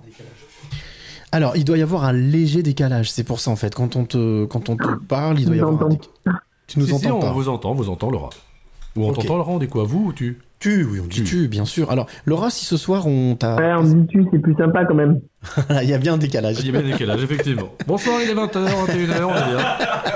Et il est 22h59. Ah, oui. Euh, Laura, en fait, si on t'a appelé ce soir, c'est parce qu'on voulait euh, donner justement ce petit coup de pouce, ce grand coup de pouce sur ce travail que tu fais sur ce documentaire. Alors déjà, peut-être nous rappeler le titre du documentaire qui est en préparation, et après, ben, nous expliquer justement, euh, bon, on va voir comment t'es venu l'idée et comment est-ce que tu t'y prends. Déjà, comment s'appelle ce documentaire? Alors, le documentaire que nous préparons avec Sarah Elvinski, qui est la co-réalisatrice du film, s'appelle Pied Noir, un héritage français. Oui. Et ce documentaire traite, euh, à l'occasion du 60e anniversaire euh, du rapatriement des Français d'Algérie et de l'indépendance de l'Algérie cette année, euh, de l'identité de ces personnes qui ont vécu en Algérie avant 62, donc sous l'ère française. Donc l'idée, c'est de donner la parole euh, effectivement à des gens qui ont vécu en Algérie avant 62 et qui nous expliquent du coup en quoi consiste cette identité qui, qui façonne un petit peu le visage de la France d'aujourd'hui et euh, faire parler également les générations d'après, c'est-à-dire euh, des gens qui ont mon âge, entre 30 et 40 ans, et qui ont grandi avec cette identité euh, qui leur colle à la peau. Alors là, on parle bien d'héritage. C'est un exercice que tu avais déjà fait, c'est ce que j'expliquais dans un premier documentaire. Euh, là, tu es allé directement chercher à la source, c'est-à-dire ton papa et tes deux oncles. Euh, comment euh, comment t'es venue l'idée ou l'envie de traiter ce, sujet? Bah, je pense qu'en tant qu'héritière de cette culture, naturellement, j'ai eu envie de m'intéresser à ce sujet qui, pour moi, aujourd'hui, est très très peu traité dans les médias. Je travaille à la télévision depuis une dizaine d'années c'est vrai qu'on entend beaucoup euh, parler de l'Algérie euh, par le prisme de la guerre. On, parle beaucoup, d'ailleurs, il y a beaucoup de documentaires en ce moment qui sortent sur la guerre d'Algérie et c'est normal, c'est euh, la célébration des 60 ans cette année. Mais c'est vrai qu'on parle peu des gens, on parle peu des humains derrière cette guerre. Et moi, j'ai envie de m'intéresser à ces humains. Effectivement, il y a deux ans, j'ai tourné le retour de mon père et mes oncles en Algérie pour la première fois. Euh, c'était un tout autre exercice. C'était vraiment un tournage en séquence qui, permettait un retour aux sources et une redécouverte de ses racines. Là, euh, j'ai une volonté d'interviewer euh, des, dizaines, voire des centaines de personnes euh, pour pouvoir avoir justement une variété dans les propos recueillis. Alors, ce qui est génial, c'est que si les personnes qui peuvent te suivre sur les médias sociaux, donc tu es sur Facebook, euh, notamment, entre autres, bah, Laura Sahin, S-A-H-I-N. Euh, ce qui est extraordinaire, c'est que avant même que ce podcast, euh, ce, pardon, ce documentaire soit fini, tu as déjà posté, égrené quelques témoignages que tu es allé chercher avec euh, ton acolyte. Et notamment, on découvre ben, Enrico Macias, on découvre aussi d'autres personnalités connues, mais aussi des gens qui sont pas connus. Et on sent qu'effectivement, il y a, il y a une, une véritable volonté de partager, de transmettre quelque chose en tous les cas. Tout à fait. En fait, on a eu cette volonté euh, de, de tourner déjà la bande-annonce. Ça fait un an et demi qu'on travaille sur ce documentaire, donc c'est vraiment un travail de longue haleine. Euh, on a effectivement interviewé des gens comme Enrico Macias, Jean Benguigui, parce que c'est des figures de proue de la culture française, euh, représentants de cette culture pied noir, donc on, se devait de passer par eux. Euh, mais on a aussi interviewé Solange, André, Huguette, des, des anonymes hein, qui ont vécu cette période euh, au même titre que Enrico et, Jean. Et c'est vrai que hum, on a, euh, voilà, on, on a toujours ce propos de, de bienveillance. Et nous, c'est vraiment euh, le vecteur de notre travail, c'est que aujourd'hui, on a envie de, de présenter euh, cette communauté, cette identité, ce pan d'histoire euh, par quelque chose de positif. Et c'est vrai que les propos qu'on a recueillis euh, sont toujours de la même veine, c'est-à-dire euh, autour de la cuisine, de la musique, de la convivialité. Euh, et ça, c'est vrai que c'est extrêmement important à souligner. C'est vraiment une caractéristique euh, de, de cette communauté. Est-ce qu'il y a des euh, est-ce qu'il y a des gens qui sont un peu euh, que tu voudrais interviewer qui sont un petit peu réfractaires parce que ça rappelle trop de mauvais souvenirs ou parce qu'ils n'ont pas du tout envie d'en parler ou est-ce qu'au contraire euh, tous les témoignages que tu peux recueillir les gens sont enclins pour euh, apporter un- une pierre de plus sur l'édifice du documentaire? Pour être tout à fait honnête, c'est extrêmement facile de trouver des témoignages parce que je pense que 60 ans après, les gens ont besoin de parler. Euh, il y a une vraie volonté de, leur, euh, leur version de l'histoire. Alors, encore une fois, moi, je fais rien de politique.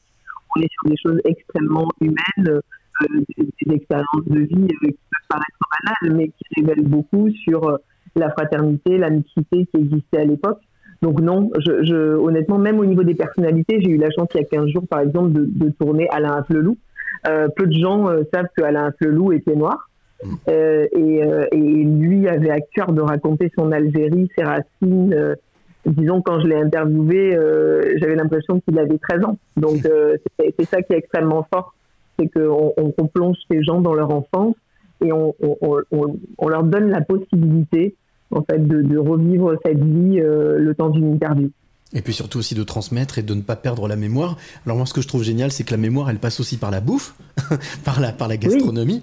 Et euh, donc de temps en temps, j'ai vu que tu es tu égrènes comme ça une recette, la chouchouka, euh, voilà les bestel, enfin des choses que bah, moi aussi je connais parce que ça fait aussi partie de l'histoire de, de de ma famille. Mais c'est vrai qu'au final, on se rend compte que il y a pas mal de choses qu'on prend comme ça de manière inconsciente.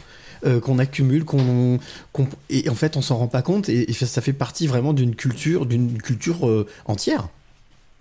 Oui, d'une culture globale. Euh, encore cet après-midi, je rencontrais des, des gens de la génération d'après, donc des gens qui ont entre 32 et 35 ans et qui acceptent de, de témoigner dans notre film. Et j'avais donc Cécile, euh, catholique, euh, sa mère née à Alger.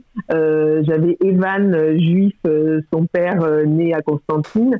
Et j'avais une troisième personne dont le nom m'échappe, le prénom m'échappe, euh, qui, était né en Algérie et qui avait fui l'Algérie dans les années 90. Et les trois, effectivement, me racontaient les mêmes choses. C'est-à-dire qu'on aurait dit qu'ils étaient nés dans le même pays, avec les mêmes parents et les mêmes grands-parents. Et c'est ça qui est extraordinaire. C'est que 60 ans après, nous qui n'ont jamais, qui n'ont pas vécu l'Algérie, on, on grandit finalement avec cette culture commune.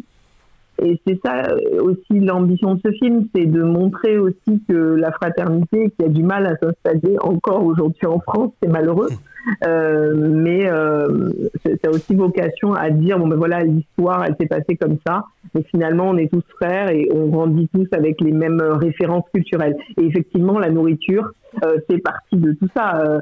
Euh, parmi ces trois personnes que j'ai interviewées cet après-midi, bon ben voilà les mantecaos, les cornes de gazelle, les macros, Eh ouais, c'est référence. Et c'est ça qui est extraordinaire. Je pense que faire parler la jeune génération, c'est extrêmement important parce que ça montre aujourd'hui que, euh, que cette histoire, elle n'intéresse pas que les gens qui ont vécu en Algérie, elle intéresse aussi ben, tous les gens qui y a après. Et si on les fait pas parler maintenant, on les fera plus parler, je pense. Euh, une petite question, euh, Cyril disait que tu avais déjà fait un, un premier documentaire, alors j'espère que je vais être clair dans, clair dans ma question. Tu en fais un, un second parce que tu n'avais pas pu tout dire dans le premier ou vraiment tu pars sur un autre axe et c'est des nouvelles informations qui arrivent? Oui, c'est assez différent. Effectivement, mon premier film, c'était quelque chose d'assez personnel, en sens que c'était l'histoire de ma famille. Alors évidemment, c'est une situation universelle et que chacun se retrouve dans cette histoire. Euh, mais là, j'avais vraiment envie, dans ce nouveau film, euh, d'avoir une multitude de témoignages et d'aller au-delà de mon histoire familiale euh, et, d'avoir la chance d'interviewer ben, des, des milliers de visages. J'ai cette vocation-là parce qu'au-delà du documentaire, euh, on est aussi en parallèle en train de monter une, une exposition audiovisuelle euh, qui, j'espère, euh, va, va parcourir la France pour pouvoir évoquer tous ces témoignages. Alors, alors ce, qui, ce qui- ce qui me paraît important aussi, c'est que c'est un, donc un, un documentaire que tu, comme le premier, que tu euh, veux euh, financer euh, de manière collaborative. Un petit mot, un, un mot très important là-dessus, c'est- là où justement l'intérêt du coup de pouce est, est- est important. Euh, Est-ce que tu peux nous rappeler comment est-ce que celles et ceux qui écoutent ton témoignage ou qui écouteront dans le podcast peuvent t'aider? Alors, aujourd'hui, effectivement, euh, depuis 30 jours, on a lancé une campagne sur le site euh, donc euh, une plateforme classique, euh, de, de recueil de dons pour pouvoir financer que Laura, nous, Laura, Laura, est-ce que tu peux essayer de te rapprocher de la fenêtre s'il te Ouais, plaît ou bou- bouger un petit peu parce qu'effectivement, a priori, on capte, tu dois pas bien capter ou alors on t'entend, mais tu sais, ouais, tap, tap, tap, tap, tap, coupé. Et On a que le forfait vocal, C'est dommage parce que c'est dommage parce que c'est super important. Ah bah oui, sur le, ça. le financement. Donc, euh, Vas-y, vas-y, déplace-toi. encore un peu. là, ça, ça vous va? Là, c'est un peu mieux. Ça a l'air d'être mieux. pas là, mal, effectivement. c'est pas mal. On va tenter. Oui, donc tu étais en train de nous parler du financement? Voilà, tout à fait. Donc, depuis 30 jours, on a lancé une. Sur le Non, je pense que le financement, de- le financement doit déjà commencer par un forfait téléphonique, Laura. Ça, ça va pas le faire. Là, c'est un peu compliqué. Ah, c'est- ouais, ça, on t'entend, ça, ça coupe. Ah ouais. C'est dommage, ça T'es- coupe, ça coupe. T'es t'es avec des écouteurs là? Allô? Elle est avec plus rien du tout. Ouais. Laura, Laura, Allô, allô? Est-ce que tu as des Ouais, écouteurs ou ouais, est-ce que ouais, tu as je vous directement le entends. téléphone à l'oreille? Alors, mais Je pense que Laura de communiquer. Oh, Laura? Oui. Ouais, là il y a un problème de Oui. réseau, Laura. Le réseau, le réseau. Toujours ça, c'est un toujours le problème ce réseau. hein. C'est fou, hein Alors que des fois, t'appelles en Ouganda, c'est nickel. Non, mais on va tenter de la rappeler, on sait jamais. Oui, on va la rappeler. Ça peut être un coup de chance. Non, en plus, c'est un super coup de fil en. Ouganda euh, avant-hier. La Nickel. connexion était bonne Nickel. Ouais, est-ce que vous m'entendez? Ah Voilà Bravo, Laura mieux. On est content de t'avoir, Laura C'est bien. Surtout que c'est super important pour la partie donc financement. Donc vas-y, donc on reprend sur cette histoire de financement parce que là ceux qui nous écoutent peuvent t'aider. Donc, du coup, effectivement, on a lancé une campagne participative sur le site kisskissbankbank.com. Donc, c'est euh, une plateforme qui permet de recueillir des dons pour pouvoir financer euh, le documentaire. Euh, on n'est pas loin de la fin puisque dans deux jours euh, s'arrête euh, cette campagne. Euh, il nous manque encore à peu près 2000 euros pour clôturer le budget. Il faut savoir que nous, en tant que réalisatrice, on travaille bah, de manière complètement bénévole sur ce projet et que ces 15 000 euros euh, permettront de financer surtout les techniciens qui nous entourent et qui, Bien eux, sûr. par contre, doivent être payés. Euh, donc, c'est-à-dire tout ce qui est bah, cadreur, monteur, étalonneur, mixeur, toutes les personnes qui nous permettront de, de faire un film euh, voilà, de qualité. Bon, en tous les cas, même si le délai du, parce que le délai sera terminé quand les personnes écouteront cette émission en podcast, mais s'ils ont la volonté de quand même de vouloir vous donner un coup de main, je sais pas comment, mais en tout cas, les encourage à prendre contact avec toi et de prendre contact avec vous, avec toi et ta collègue, pour pouvoir peut-être, je sais pas, en tout cas vous aider d'une manière ou d'autre. Merci Laura d'avoir été avec nous. Laura est partie vite. Allô Laura Laura Exactement, on a tout à fait. Laura, en fait, on fait Merci beaucoup. On a fait une voix français également. Oui, oui, vous Oui, vas-y, m'entendez on t'entend. Ouais, Vas-y, on- oui, oui, on oui. t'entend, oui. Vas-y, on t'entend. Alors, Laura, il y a le décalage. Il y a un délai, ouais. c'est incroyable. Allô Laura, Laura Marseille, tu nous entends? Voilà, il y a un petit décalage, c'est pour ça. Ah, d'accord. Donc oui, tu étais en train de nous dire, donc, euh, donc Ouais, de toute manière, vas-y, dis, vas-y, vas-y. C'est un gros Vous décalage. m'entendez? Oui, oui. Ah, on t'entend. plus, on t'entend très bien. compliqué pour le On t'entend très bien. En tous les cas, euh, Voilà, ce que je disais, ben voilà, effectivement, il y a une page Facebook qui s'appelle Pied Noir, un héritage français. Et s'il y a des gens même qui veulent témoigner, euh, ben voilà, ils sont les bienvenus. Ils peuvent nous envoyer un mail et ils peuvent évidemment euh, contribuer à ce film alors, qui est en cours de tournage, donc il faut qu'il fasse vite. Mais euh, c'est aussi important de- d'amener les gens à, à nous envoyer des messages pour témoigner. eh ben écoute, tu sais quoi, moi je veux bien témoigner. Voilà. Si Eh ben, avec plaisir. Attends, Voilà. ça veut dire que... Bah, moi, mon père, bien sûr, mon Avec père, grand bien sûr, plaisir. mon père, mon grand-père, bien sûr, bien je- sûr, bien sûr. Je quitte cette Donc table, euh, non, non, bien sûr, non, mais moi avec grand plaisir. En tous les cas, j'encourage toutes les personnes qui écouteront ce podcast de transmettre, les gars, transmission positive. C'est la seule chose qu'on puisse faire de, ben, de bien, c'est de transmettre un Oui. héritage pour euh, nos enfants, nos petits enfants, et que ça ne tombe jamais dans l'oubli. Alors, j'ai... Je sais, que- Exactement. je sais que Mehdi risque de croire que c'est une vanne, mais c'est pas du tout une vanne. Éric Zemmour n'est pas pied noir. Non, mais Si. c'est... Si. vrai, Si, c'est si. vrai. Et tu, et tu penses Si, que si. tu pourrais la... Non, c'est compliqué là, j'imagine. Faut peut-être attendre un petit peu que ça se calme, Ouais, mais, non, mais- après, Alors on va, pas- on va peut-être pas aller euh, effectivement sur Éric Zemmour, c'est pas vraiment notre volonté, Voilà, je surtout que- non, qu'effectivement on veut s'éloigner. Je Euh, euh, je- vous rappelle que euh, Jean-Luc Mélenchon aussi euh, vient Oui, d'Algérie, Ah oui, donc on pourrait aussi. Bien sûr. C'est vrai. Donc voilà, mais euh, ouais, on va pas aller sur les politiques, on va Ouais. sur les artistes, c'est plus sûr. sympa, hein, c'est plus rigolo. Laura, Attends, Laura, Voilà. tu t'as jamais pris la Ah. tête, c'est ça qui est bien avec toi, j'adore. Non, Mais en tous voilà, cas- ça qui est bien. Mais en tous les cas, euh, merci beaucoup d'avoir pris le temps et puis de d'avoir transmis, euh, depuis de transmettre, de faire ce travail de transmission. Parce que si on le fait pas nous, je sais pas qui le fera. Donc euh, voilà, bravo. Heureusement qu'on est là. Clair. Merci beaucoup, merci à vous de relayer euh, cette info importante. Merci. Pas de souci. Et je Merci blague pas, hein, vraiment. Si il y a besoin, et ben si tu veux, il y a aucun problème. Je me mets à ta disposition. Avec disposition. plaisir, avec plaisir, Cyril, euh, ce sera avec plaisir de pouvoir prendre ton témoignage. Avec grand plaisir. Merci. Belle soirée, Laura. Oui, Mehdi. Oh non, non, Merci, mais à bientôt. belle soirée. Au revoir, Merci, Laura, bonne belle soirée. soirée. Bon, bis à Marseille Allez, à de notre part. bientôt. Mehdi, Mehdi, je sais, Allez, ça marche. je sais que toi et Je moi, peux on est... débrancher Internet, c'est tout bon. Voilà, voilà, t'es tranquille. Ah, voilà, t'es bien. Je sais, je sais que toi et moi, on n'est pas d'accord sur tout. Oh Toujours. Non, non, non, non, mais là, vraiment. Mais là, est-ce que tu trouves pas que l'animal, il s'est bien placé, là, pour le documentaire Ah non. mais évidemment. Mais ça me fait plaisir. Alors, en plus, t'es quoi, il vraiment. représente Si jamais t'as besoin, Ouais, si je me jamais. tiens à ta disposition. Bah, vous Et savez quoi, trois les gars fois de la filée, il a dit. Eh, eh, Laissez-vous aller. Non, je dis ça parce que le, pro- le titre qu'on va écouter, Ah. le premier titre, elle s'appelle Gaëlle et le titre s'appelle Laisse-toi aller. ben, voilà, je vous propose qu'on se laisse aller pendant le, bah, le temps de ce titre. On se retrouve juste après Allez. pour le coup de gueule. Allez. Il y a l'automne qui frappe, le bruit du feu qui craque et l'air frais qui sent bon. Le bonheur s'attrape sans qu'on le traque si on fait attention alors. Laisse couler, laisse-toi aller. Souris, c'est beau la vie, et tant pis pour ceux qui n'ont rien compris. T'aimes pas la routine, elle t'assassine, qu'est-ce que t'attends? Fais battre tes cils, montre comme t'as du style, cheveux au vent, c'est le temps de laisser couler. Laisse-toi aller, souris, c'est beau la vie, et tant pis pour ceux qui n'ont rien compris. Y a des tonnes de gars y attendent après toi, ouvre juste les yeux. Ça a l'air dur comme ça, et c'est pour une fois de t'aimer un peu. Pour ça, laisse couler, laisse-toi aller, souris, c'est beau la vie, et tant pis pour ceux qui n'ont rien compris. Le temps qui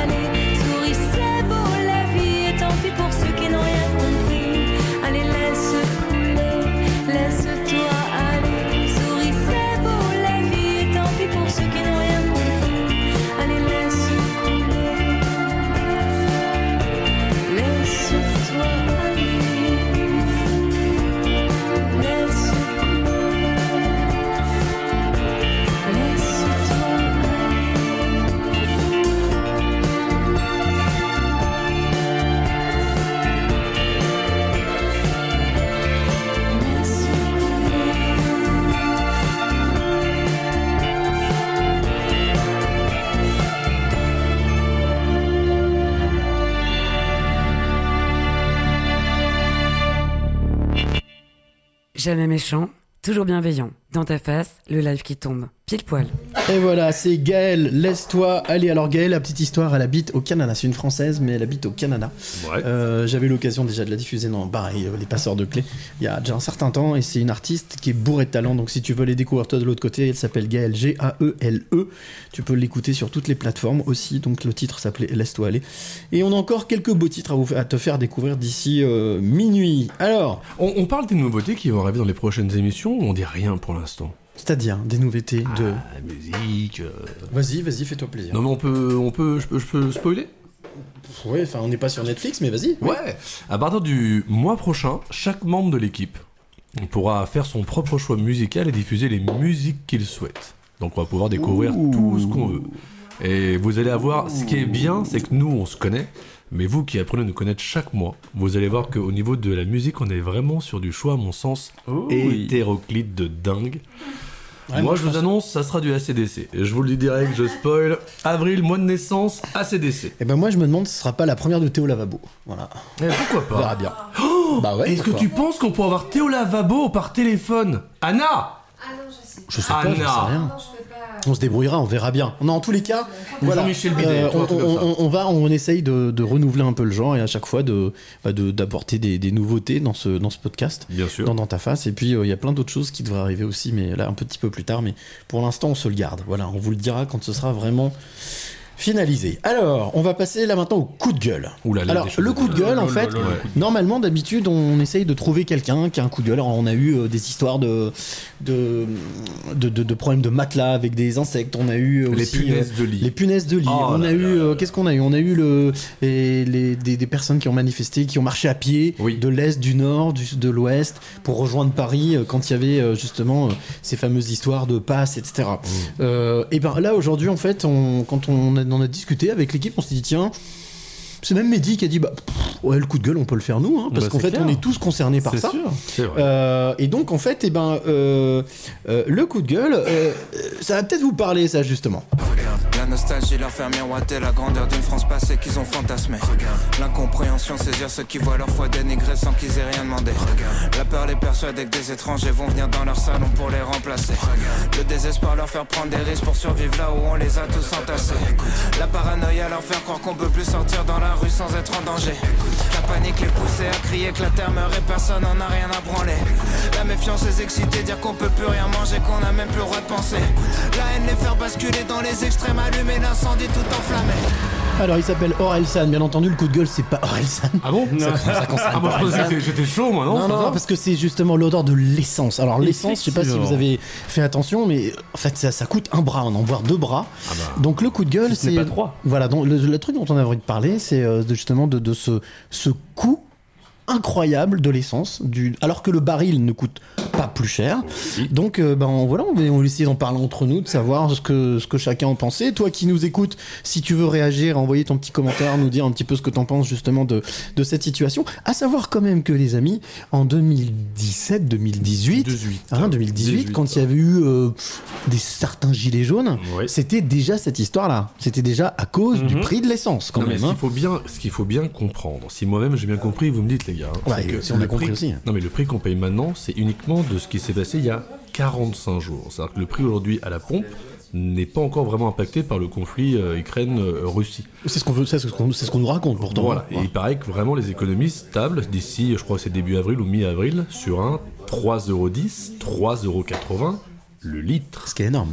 Non mais il va falloir prendre un crédit pour en faire le plein. C'est pour ça que les gens maintenant mettent 10-15 euros ne peuvent plus faire le plein Alors, intégralement. je suis tombé sur le témoignage d'un d'un gars qui a des, des stations-service, qui est passé dans les grandes gueules. Ah. Euh, J'ai vu ça sur les médias sociaux, parce que je ne regarde plus la télé, je ne regarde plus la radio, je ne lis plus la presse, je m'informe autrement. Mhm. Et je suis tombé par hasard sur, ce, sur le commentaire de ce monsieur qui disait que les stations-service, et pourtant il a plusieurs stations-service, qu'ils ne se sont jamais autant gavés.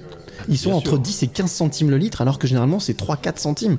Et ce monsieur disait que soyez bien bah. conscient que ce qui se passe, c'est énorme. C'est-à-dire qu'il n'y aurait pas lieu normalement d'avoir ce prix-là à la pompe. Et bah c'est pour ça que dans des milieux ruraux, il y a beaucoup de stations d'essence qui euh, se permettent de euh, mettre les prix à prix coûtant. Eh oui. Parce que du coup, ils se gavent, donc derrière, ils sont pas de perte. Parce que on, on a une augmentation du prix de l'essence au litre, mais on est euh, au plus bas au niveau du baril. Donc euh, quand le on achète- malheur des uns fait le ça. des. Euh, Quand, quand- quand on achète l'essence, les stations d'essence, les stations euh, oui, euh, d'essence bah, achètent l'essence, on est à un baril beaucoup beaucoup plus inférieur que après la Seconde Guerre mondiale.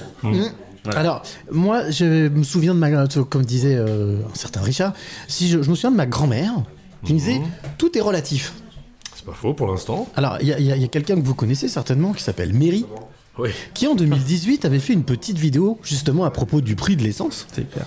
Et. Enfin, le mieux, c'est qu'on l'écoute. Coucou C'est c'est Véry Oh, tout le temps en train de râler Ouais, c'est cher le carburant, c'est cher le carburant C'est- C'est pas si cher que ça, hein Dans la même station, tu prends de l'eau. Alors, Attention, ce n'est que de l'eau, hein, ce n'est que de l'eau. Hein De l'eau. Ah, ah, Alors, euh, 50 centilitres. 1,30, 50 centilitres. Ce n'est que de l'eau, hein 2,60 le litre. Hum Alors, finalement, c'est hein c'est- c'est pas si cher que ça, le, le carburant. Soyez malin, économisez. Buvez du gasoil. La,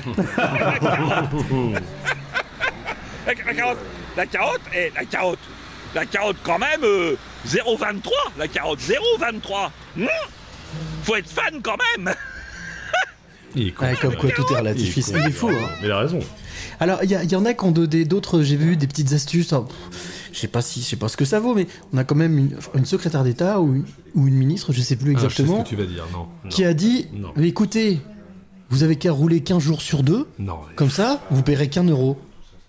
Le litre. ou encore ou encore ou encore une autre qui a dit bah non ça sert à rien de baisser euh, comment dire l'e- l'essence comme ça les gens feront du télétravail et ça. ça. sera bien pour l'environnement Ah bah, Bruno, Chose à quoi, chose à quoi j'ai vu quelqu'un réagir en disant Oui, c'est sûr que les ambulanciers, les maîtres d'école, les gens qui, am- qui amènent leurs, fils- leurs enfants, leurs euh, enfants à, à- à l'école, ce sera un jour sur deux, et puis voilà, effectivement. Ouais, ouais, ouais, bah, va t'arranger avec les maîtresses. C'est ça va ça, effectivement. Bon, en tous les cas, voilà, c'était un petit peu le coup de gueule de ce soir.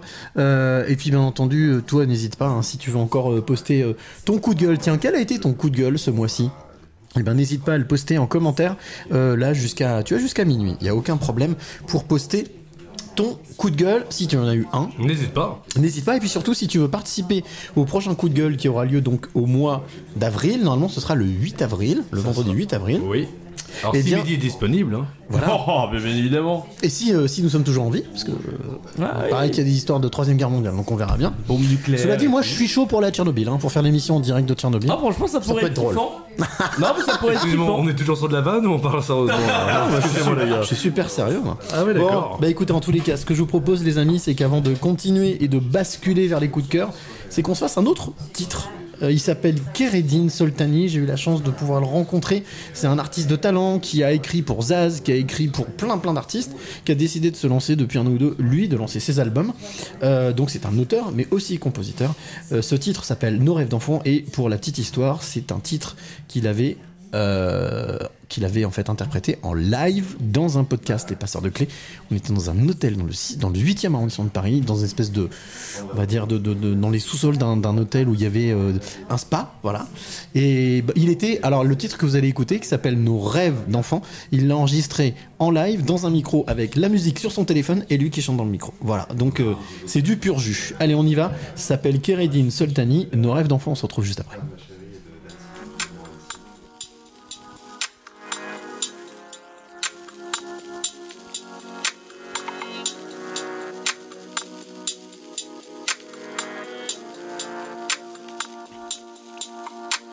Le cœur qui part en vrille, j'ai la rage à tout casser. J'ai le mal-être de la ville, je t'ai attendu, t'es pas passé. T'étais où pendant ce temps? J'ai patienté à devenir fou. Tu arrives en me racontant que je n'aurai rien du tout. J'ai les fourmis dans les pieds, j'ai envie de bouger d'ici. Je veux pas cramer à la cité, au RSA ou bien au SMIC. Y a comme un goût d'abandonner, certains n'ont jamais vu la mer. On a le talent, mais pas l'argent.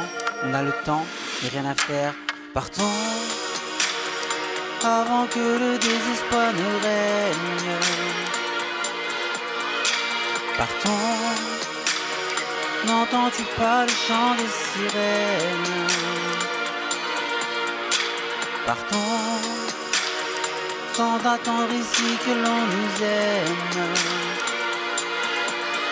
Et on s'en fout de ce qu'ils penseront, que nous sommes des inconscients, que la folie nous envahit parce qu'on veut vivre nos rêves d'enfants. J'ai pas besoin de leurs poèmes, Molière est mort, mais pas nous deux. Si je dis je t'aime, c'est que je t'aime. Quand je te parle, c'est dans les yeux. En attendant, on attend quoi? Moi je veux mon en capitale. Quant à la suite de notre histoire, je veux pas le buzz, mais j'ai la dalle. Certains rappeurs parlent de stupides, mitonnent sur nos quartiers. Guaro bandit, Guaro perdu, le bandit n'affiche pas son casier. Loin de Scarface et Montana, nous on aime N'Golo Conte. Très loin du shit ou de la vodka, nous prie Dieu la tête baissée. Partons sans attendre ici que l'on nous aime. Partons avant que le désespoir ne règne. Partons, n'entends-tu pas le chant des sirènes? Et on s'en fout de ce qu'ils penseront, que nous sommes des inconscients, que la folie nous envahit parce qu'on veut vivre nos rêves d'enfants.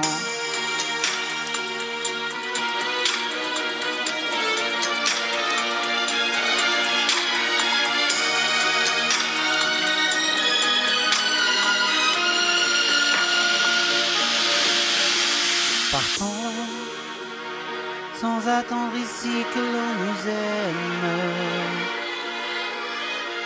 Partons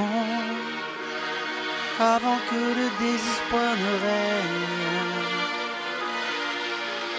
Partons, n'entends-tu pas le chant des sirènes Et on s'en fout de ce qu'ils penseront, que nous sommes des inconscients, que la folie nous envahit parce qu'on vivre nos rêves d'enfants. –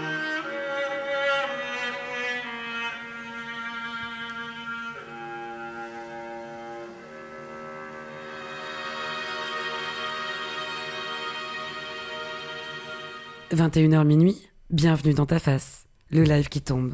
Pile poil. Quel enchaînement mais, c'est- mais, mais Mehdi, mais tu es professionnel. Ça fait combien de temps que tu fais de la radio? Ça fait combien de temps, Mehdi? Mais tu Ça- viens d'où, en ça commence à faire Ça a quand plus même. d'âge. 6 ans, 7 ans Euh, Six ans, je crois. 12, 13, 14, C'est 15, ça. 16, 17, 18, ouais, 7 ans. mais 7 ans. ouais, 7 ans, 7 ans. 7 ans de réflexion. 7 ans de réflexion. Et alors, tu vas faire quoi? Tu sais maintenant ce que tu vas faire ou pas? Quand tu seras grand, c'est quoi ton rêve? Ah ouais, je veux tout faire sauf animateur radio. Ah Bon, eh ben, eh ben, on n'est pas dans la merde, les amis.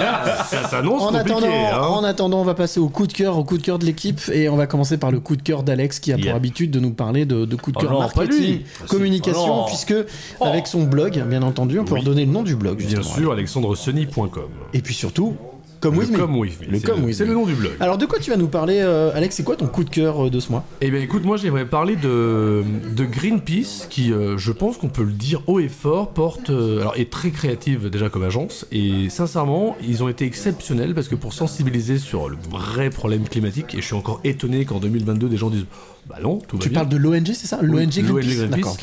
Et Ils ont fait une campagne euh, de pub cette semaine, et, enfin qui a été diffusée la semaine dernière, où ils ont fait du deepfake. Vous voyez ce que c'est les gars le deepfake Ouais, ouais, ouais, C'est ouais. quand tu prends des faux visages de gens, notamment Tom Cruise qui a C'est beaucoup ça. fait parler de Mm. lui, et que tu arrives à le mettre sur le corps d'une autre personne, et tu as l'impression que c'est... D'ailleurs ça me fait peur pour la suite dans l'avenir, parce que tu peux mettre n'importe quel visage sur n'importe quel corps, et tu pourras prendre vraiment, genre Poutine pourra vraiment déclarer la guerre alors Ouais, qu'il tout aura à rien fait. fait. C'est ce que aussi euh, Canteloup utilise. Exactement, Ouais, tous le les sur soirs. TF1. Il est toujours sur TF1 le soir Je sais pas, mais en regarde tous plus les la cas, télé non plus, donc c'est non, pour non, ça. je sais pas, mais en tous les cas, j'avais vu des passages Qu'il effectivement où il, euh, il- on a l'impression que c'est vraiment euh, euh, Macron qui parle. Enfin, enfin, voilà. Exactement. Et là, Greenpeace, en fait, ils ont été, euh, ils ont été malins parce que ils ont pris les, ils ont appelé ça présidentiel 2000, euh, 2042, et c'est les présidentiables d'aujourd'hui. Donc, normalement, Marine Le Pen, Valérie Pécresse, il y a François Hollande aussi qui intervient, et Emmanuel, Emmanuel non, Macron. Emmanuel Macron. Et en gros, c'est pas vraiment eux, mais c'est vraiment des acteurs qui ont du coup le- leur vrai visage et la voix, et qui expliquent qu'ils ont complètement merdé en 2022 pour les élections présidentielles, et ils expliquent en fait qu'au niveau du climat, c'était pas une, pourquoi ils n'ont pas été responsables et pourquoi on paye le prix du coup en 2042. Et je trouve que c'est malin parce que le problème des, euh, des ONG comme Greenpeace, des campagnes comme la sécurité routière, c'est que c'est des campagnes non pas de communication mais de sensibilisation, parce que le message n'est pas tout à fait le même.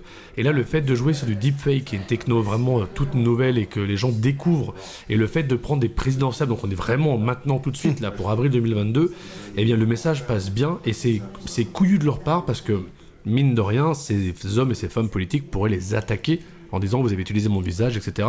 Mais ils ne peuvent techniquement pas le faire parce que le message est tellement euh, bienveillant en disant il faut vraiment se réveiller, il est tellement alarmant en disant il est bientôt trop tard pour qu'on puisse sauver la face de la planète. Et bien du coup les gens, réellement, cette campagne passe très très très bien. Elle s'appelle euh, campagne présidentielle 2042 et c'est un peu un feedback sur cette campagne actuelle présidentielle qu'on vit. Où simplement les hommes et les femmes présidentielles, euh, c'est comme s'ils avaient rien fait et ils assument leur choix. Un sort- une sorte de Minority Report, quoi. Minority Report. C'est de- exactement ça. De, du- ouais, et, et- Et là, ils analysent le fait qu'ils aient rien fait, même si c'est pas eux, mais on a vraiment l'impression qu'ils ils prennent conscience. Et ils expliquent que c'était pas une, c'était pas une cause principale. Mais est-ce qu'au final, euh, on a la sensation qu'on est toujours, on est toujours obligé de faire peur à l'être humain, ou en tout cas, qu'ils sont au pied du mur pour voir le mur? Mais ça, c'est comme l'Olympique Lyonnais. L'Olympique Lyonnais. Non, non, mais l'Olympique Lyonnais, c'est quand il est. Non, mais l'OL, non, mais supporter de l'Olympique Lyonnais, mais. Qu'est-ce tout pas, qu'est-ce pas tout, Mehdi c'est le chauffage derrière Mehdi, je pense que si t'as cassé la chaise, c'est des questions à le se poser. chauffage derrière moi alors. Enfin, la- le chauffage a un baron moins, mec. C'est quand même à cause de toi. Et le- Et l'OL, c'est pareil. L'OL n'est jamais aussi bon qu'au pied du mur. Là où on n'attend pas l'Olympique lyonnais, c'est là où généralement il performe le plus. Là où on dit l'OL va perdre ce match, c'est là où il gagne ce match. Et ben, sauf que le problème, là, c'est pas un match qu'on peut jouer contre le climat. C'est un, c'est un combat qu'on est obligé de gagner. Donc c'est Greenpeace. 2042. euh, 2042, je suppose qu'on peut retrouver cette info sur Alexandre, sur- exactement. Alexandre Allez, bah voilà, c'était le coup de cœur d'Alexandre pour ce mois-ci. Et on va retrouver euh, bah, Vanessa qui est en pleine discussion. Voilà. Hop là, qui ça aussi Oh, c'est moi, c'est Le moi problème, c'est que Vanessa, va nous le temps qu'elle et le temps qu'elle arrive à la table, il y a au moins un mois et demi. Dis donc, il y a beaucoup de décalage. hein. Ah bah là Et on l'a appelé à 18h pour dire qu'il fallait qu'elle soit là à on ne- 22h40. Elle est pas encore là. On ne parle pas d'une dame, on ne parle pas d'une femme qui porte un enfant comme ça. Ah mais c'est ça alors Voilà. Je te laisse pas de place Vanessa, je ne suis, voilà, je ne te mérite pas, je ne mérite pas de respirer ton air, je m'en vais. Tu vois qu'il va, se- il est parti flageller dans la Mais chambre. je m'en vais comme un prince Parce qu'on vous rappelle effectivement qu'en plus j'ai l'audace de faire cette émission dans mon appart, donc forcément il y a toute la configuration de l'appart. Tiens, la chambre, il y a la cuisine, il y a les toilettes. Bah vas-y, vas-y, je t'en prie, fais chauffer la, fais chauffer la pizza pour midi, tiens, pizza fromage. Une petite pizza, ça serait pas mal. Alors, après la chronique de tout à l'heure, on a parlé euh, de l'agenda euh, donc culturel. Oui. Là, c'est ton coup de cœur. Alors, c'est quoi le coup de cœur de Vanessa pour ce mois-ci? Alors, mon coup de cœur, c'est une association qui s'appelle Courir pour elle, une association lyonnaise euh, qui Ah oui. lutte contre les cancers féminins, dont la présidente est Sophie Moreau. Oui. Euh, en fait, le principe de base, c'est de bah, courir pour elle. Sauf que du coup, entre ce qui s'est passé les deux dernières années et euh, bah, euh, plein d'autres choses, euh, ils ont dû se réorganiser. Et du coup, cette année, il y a une course qui s'appelle les Retrouvailles le 22 mai. Donc ça, c'est à Lyon. à- Lyon. C'est ça, au parc de Paris. Au parc Ouais. de Paris, tout à fait.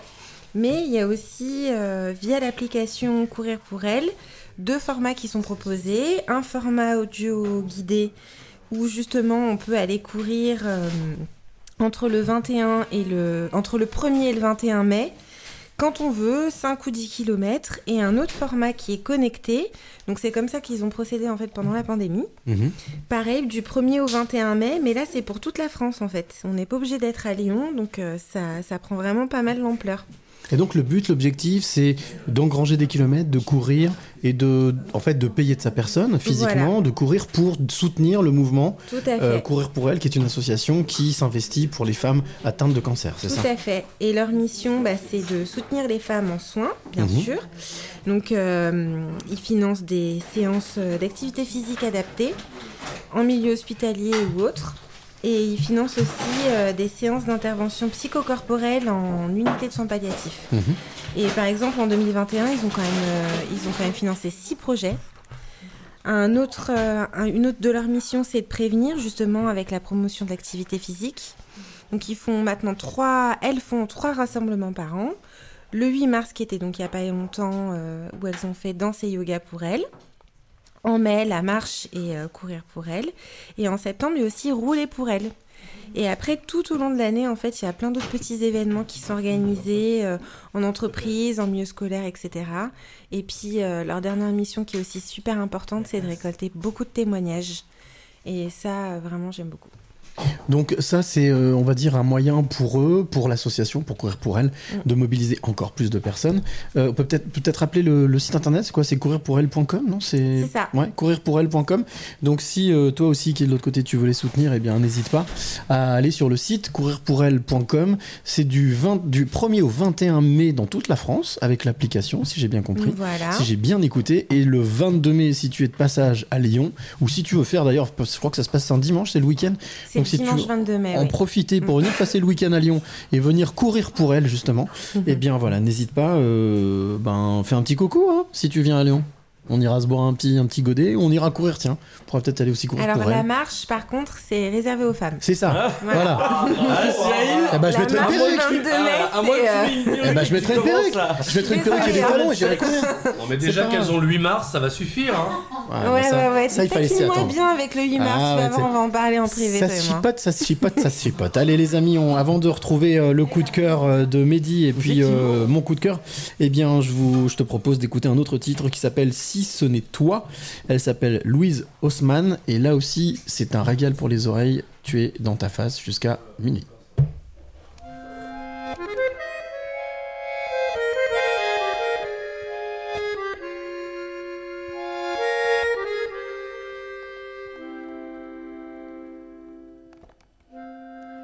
Si tu t'en vas, laisse tes pas sur le seuil de mes voeux. Si je me tais, embrasse-moi. Il n'y a pas de mots plus bleus. Si l'on s'invente mille fois, si les chambres sonnent creux, c'est que l'on aimerait parfois croire en Dieu.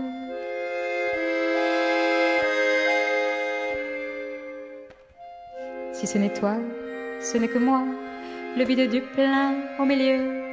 Si j'ai mis un peu de mon bois dans le foyer de tes grands yeux, tu as réveillé dans mes bras ce que je savais faire de mieux. Mais pour cela, on ne peut pas être deux.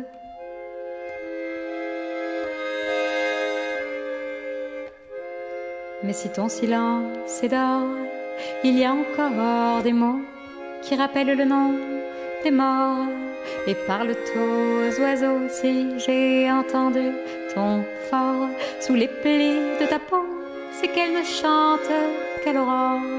Pour suivre les oiseaux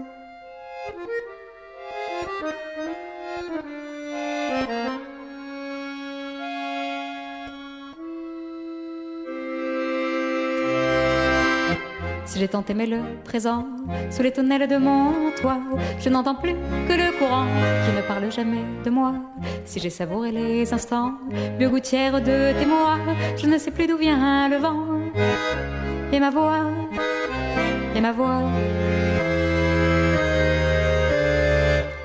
Si mes doigts ont rejoint les tiens sur les cordes de nos jeux, si la nacre sous mes mains a accordé le fond des cieux si souvent, j'oubliais la fin au fond de tes silences. Heureux le bonheur, ça peut être rien, mais si peu, mais si peu.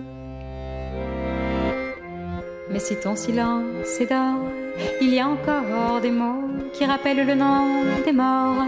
Et parle aux oiseaux si j'ai entendu ton sort sous les plis de ta peau, c'est qu'elle ne chante qu'à l'aurore.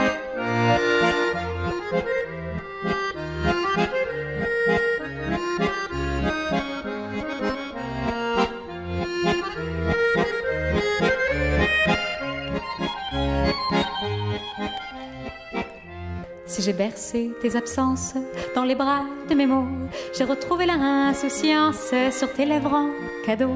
Et en pleurant sur mes planches qui n'attendaient pas d'eau, j'ai vu grandir les romances, les châteaux, les châteaux.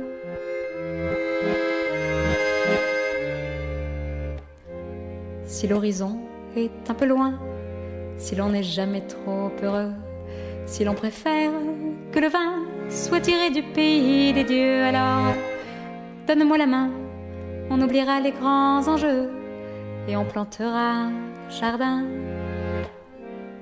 au milieu.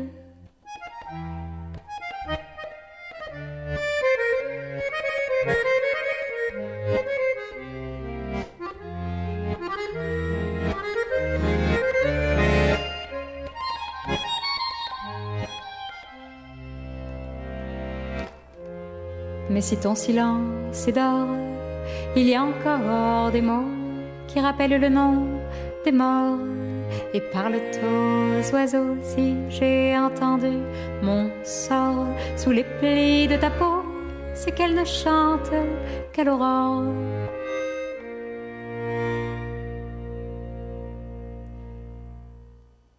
Les oiseaux Jamais méchant, toujours bienveillant. Dans ta face, le live qui tombe. Pile poil. Et voilà, elle s'appelle Louise Haussmann, ouais. si ce n'est toi. Euh, et bien ça aussi, euh, Louise Haussmann, vous pouvez la trouver sur les, toutes les plateformes hein, que vous connaissez, Deezer, Spotify, iTunes, Google Podcast, etc. Ça te fait kiffer, hein, ça te va grave. hein. Alors le pire, tu sais quoi Le pire, c'est quand j'ai chopé la crève et que j'ai la voix. Oh oui. Alors là, je peux descendre dans des bases de. Oh. Et comme Ouais. ça. Oh, mais c'est ouf, temps. refais ça Bah, je peux descendre dans des bases de ouf. Ah ouais On devrait faire, on devrait faire un concours de voix grave. Ah non, mais c'est mort, t'as vu ce qu'il vient de faire allez, ils sont montreux son talent. Et alors le pire de tout, c'est que le truc, c'est que j'aimerais bien avoir Jamel Debbouze en face de moi, puis lui faire Barry White. Parce que lui, il était passé dans le canal, il avait dansé avec Barry White.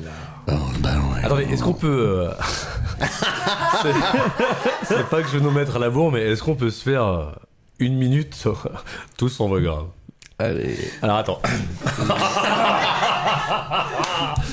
C'est pour ça que j'adore ce podcast. Alors, dans ta face, c'est tous les deuxièmes vendredi. Mais. Tout à fait. J'adore. Ouais, Alex. Tu, tu, tu... Attends, merde. Là, tu sais quoi? On a la sensation d'être dans une radio des années 80. Alors écoute-moi bien, je vais c'est claquer clair. ma j'éteins ma liste filtre. J'arrive. Tu. non mais là, tu sais à quoi je pense, arrête. Oui, bien sûr. Allez, déshabille-toi, arrête. Alors que moi, je pense à Bonjour, c'est la voix. Ah ouais, alors ouais, ouais, ouais, ouais. oui, oui. Ne Et notre ami, bah oui, pas. bien sûr, Non, bien non, sûr, bien bien sûr, ça peut être sympa. Et là, Euh, non. Alors, alors, par contre, juste pour la petite histoire comme ça, du temps où je travaillais à Énergie en 98, j'ai eu la chance, j'ai eu la chance de fréquenter et de parler et de passer du temps avec le grand Richard Darbois, Ah oui. qui est la voix Ah officielle d'Énergie. Et alors, j'étais très très curieux et je lui dis, dis-moi Richard, euh, tu fumes? Non, pas du tout, je fume pas. Ah non, mais Ah. en plus, Eh. il fume pas. Non, mais en plus, c'est qu'il. Et, ça, il fume et pas. en plus, c'est moi qui te l'avais raconté celle-là. à un non, non, moment, non, non, je l'ai vécu, non, non, je l'ai vraiment vécu et je lui dis, mais comment tu fais pour avoir une voix comme ça? J'ai les couilles qui sont descendues. Je sais pas, depuis que j'ai 20 ans, j'ai une voix grave. Non, mais ça. eh, Ah Oui, voilà, c'est ça. Et puis, et puis je t'avais dit qu'un jour, je me pointais chez Énergie pour aller travailler et d'un coup, je le voyais fumer trois clopes en même temps. Alors il a dû commencer après, parce que effectivement moi je l'avais pas vu fumer. Alors il avait peut-être arrêté, Mais euh, en tout cas, quand je l'avais vu en 98, il m'a dit non, mais moi je fume pas du tout, euh, pas du tout. Non, Et il y en a un autre, euh, peut-être que vous le savez pas, parce que j'ai eu la chance, j'avais créé une association qui s'appelle euh, C'est quoi ton rêve? Le premier, l'un des rêves, les premiers rêves que j'ai réalisé, c'est que j'ai emmené un Lyonnais rencontrer Clint Eastwood, Qui qui, était à Lyon, pas. parce que son rêve c'était de fumer un cigare avec Clint Eastwood. Et ben l'histoire elle est vraie les gars. Il est allé acheter deux cigares à Lyon, je l'ai appelé dimanche, là je dis. Mange-toi, rappelle-toi, ah, je viens de chercher vite, on va, on va rencontrer Clint Eastwood. Attends, est-ce que tu peux, est-ce que tu serais capable de me faire rêver là? Ouais. Attends, attends. Ouais, ouais. J'aimerais. Non mais. Il va me parler de Bruce Willis dans deux minutes. Non, non, non, pas, non, de- là, Est-ce que, tu, est-ce que tu es capable de me faire avec ta voix là? Ouais. J'ai le gros paquet. Est-ce que tu es capable de me dire. Ah oui, ah, merde. Éne- Énergie, Ah ouais. music only. Attends, attends, attendez, attendez, faut que je sois concentré sinon je vais arriver. Avec Gilles Gros Paquet alors. Ah non, mais là, C'est ça là, ce que tu viens de me faire là, mais vraiment énergie. Attends, chut, vas-y. Énergie. Hit music only. Attends, enchaîne avec ch- ch- juste Chéri FM. Vas-y. Oh, Vas-y. Attends, c'est quoi le, c'est quoi le claim de Chéri FM Alors attends, attends. Les plus belles des passions, non C'est quoi Alors petit petit petit clin d'œil et petit coucou à notre ami euh, de Nostalgie Bruno Ah. qui travaille sur Nostalgie. Non mais fais-moi, aussi- fais-moi un Chéri FM, s'il te plaît. Va, Chéri. non. Ah bon, attends, attends, je me tais, je me tais. Ah, eh. Chéri FM. Tu pourras les remplacer, hein, franchement. Et un- vas-y, C'est un quoi les petit gars si jamais à un ici, moment donné on m'appelle pour me faire la ici la voix. Ah oui par contre lui aussi il est vraiment oui, extraordinaire. Ah non, mais c'est. Qui mais- qui l'a fait J'ai plus son nom, mais effectivement, c'est un gars qui travaille pour Rire et Chanson, qui a travaillé pour Rire et Chanson, qui travaille pour le groupe Énergie, euh, que qu'on a déjà vu Non, aussi. mais le Chéri FM, il est ouf. Là, je me suis cru Ah sur ouais l'autoroute des vacances. C'est vrai Secret. Je leur ai confié une mission, le garder à tout prix pendant 10 semaines. Le garder à tout prix pendant 10 semaines. Attends, non mais oh là là. Eh mais c'est oh je viens oh mec j'en ai les poils. Oh là C'est là, vrai c'est incroyable.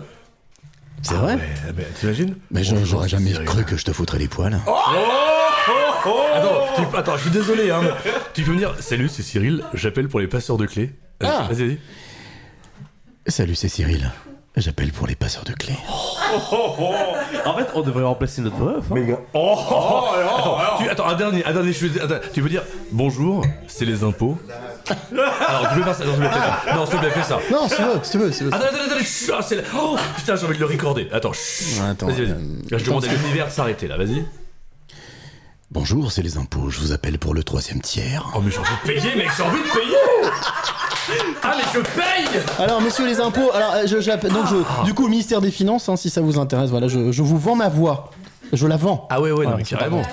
Allez, on passe au coup de cœur, on passe au coup de Et cœur mais de t'as midi. une paire de couilles qui est descendue, toi, c'est fou quand même.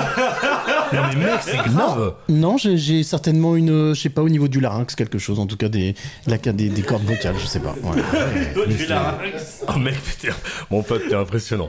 T'es impressionnant. Allez, on passe au coup de cœur de midi. Oh Bon, eh, ah, par contre, petite précision, ah, par contre, petite précision, je n'ai jamais abusé de ça pour draguer. Oh. Jamais. Ah non, jamais. Ah non, jamais. Attends, jamais. Tu, tu- oh, T'imagines, hein. après, je suis obligé de parler comme ça tout le temps. tu peux, tu peux dire avec- d- d- après franchement coup de cœur. Mais est-ce que tu peux dire la fois Attends, J'ai l'impression d'être Chico, et Non, vraiment. Attends, mais c'est oh, mais mec, euh, de, de ouf quoi. Est-ce que tu peux dire Oh. Attends, est-ce que tu peux dire C'est la première fois que ça m'arrive. S'il te plaît. S'il te plaît. Vraiment. Je sais pas ce qui se passe, mais c'est la première fois que ça m'arrive. Mais je t'excuse, mec, je t'excuse, putain Bon, allez, Ah, je on reviens, va passer je- au coup de je cœur. sors, là, je reviens, je, Oh, je suis pas bien. Là, je suis pas bien, là. Ah, non, attends, par contre, les, les toilettes, c'est deuxième porte Ah ouais, là, je... Voilà. Quelqu'un de chaud pas là Quelqu'un Allez, Mehdi, on passe à ton coup de cœur. Euh, on a parlé tout à l'heure avec euh, euh, l'amie Vanessa de Stromae, mais on va revenir là-dessus pour ton coup de cœur, parce que tu voulais en parler. Effectivement, effectivement, on me plagia énormément dans cette émission. Comme du coup vous savez tous, hein, bien évidemment, Stromae est de retour avec un nouvel album intitulé Multitude. Un album, je tiens à préciser, qui en l'espace de quelques heures avait déjà gagné près de 1 million de vues sur YouTube. Comme ça, juste. euh, Comme ça. Bon alors je tiens à préciser, hein, il y a au moins 500 000 vues, c'est moi qui les ai fait moi-même en, en écoutant l'album. Parce Alors, priori, tu le connais par torché. Ah ouais, c'est un album qui dure du coup 35 minutes. Et. Ah non, je les ai torchés. hein. Pour dire, j'ai une heure et demie de trajet euh, de transport euh, du coup pour aller de chez moi euh, à mes cours du coup tous les matins et pour revenir du coup tous les soirs. Et je peux te dire que oui, effectivement, je les ai torchés à chaque fois. Je le mets en boucle, je le mets en boucle. Il, boucle, il est extraordinaire ce. Mais qu'est-ce qui, qu'est-ce qui te plaît chez, chez Stromae, mis à part les textes, mis à part, le, mis à part la musique C'est vrai que Stromae, il a un style particulier. Moi, c'est l'un des rares artistes où j'ai vraiment kiffé euh, toutes ses musiques parce qu'il a créé un style. Il s'est imposé dans un style et il y est resté. Il a pas bougé d'un poil. Il a pas évolué. Souvent, maintenant, les chanteurs évoluent avec la musique. Non, lui, il est resté sur son style à lui et euh, il apporte vraiment quelque chose dans la musique. Et du coup, dans son album, il y a quelque chose qui m'a énormément, énormément marqué.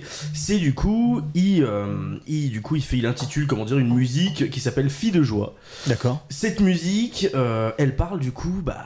Bah, de filles des de joie. Prostituées, Voilà. c'est ça, des filles de joie. Et en fait, dans le clip qui est sorti du coup il y a quelques jours, il, si- il intitule donc, il- enfin, il- comment il intitule il, il parle d'un gouvernement. Voilà, c'est. D'accord. Il imite un gouvernement avec tous ses ministres, avec son armée, et qui sont là en train de faire défiler du coup les avions de chasse, l'armée devant un cercueil euh, d'une, euh, du coup, du- d'une prostituée, au nom du coup d'une prostituée qui est décédée pour euh, du coup bah encore une fois et partout essayer de détabouiser ce qui est tabou à l'heure actuelle parce que c'est vrai que bah les prostituées c'est encore malheureusement malgré la révolution qui s'est passée en 1789 voilà, merci Cyril, tu suis, je les avais pas, mais je m'en rappelais plus, mais voilà.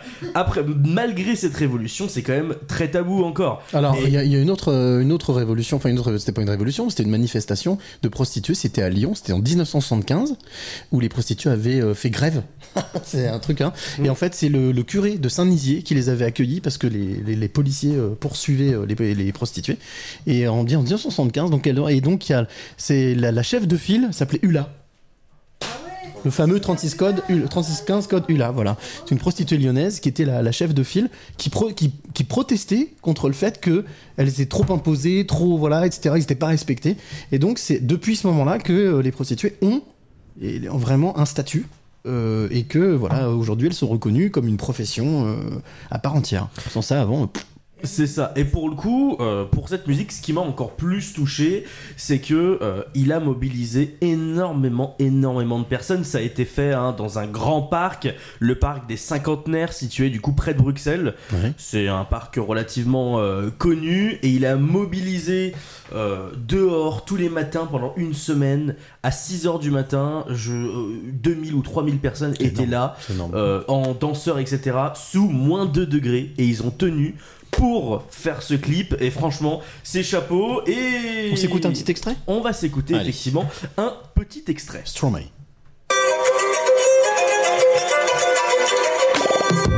Être seul c'est difficile, et là ça fait des années. Et de juger c'est facile, surtout quand on n'y a pas goûté. Le plus dur, bah c'était la première fois. Puis le plus dur, c'est de savoir quand sera la dernière fois. Hmm. C'est vrai, je suis pas contre un peu de tendresse de temps en temps. Et puis cette fois-ci, ben, je pourrais le faire en l'insultant.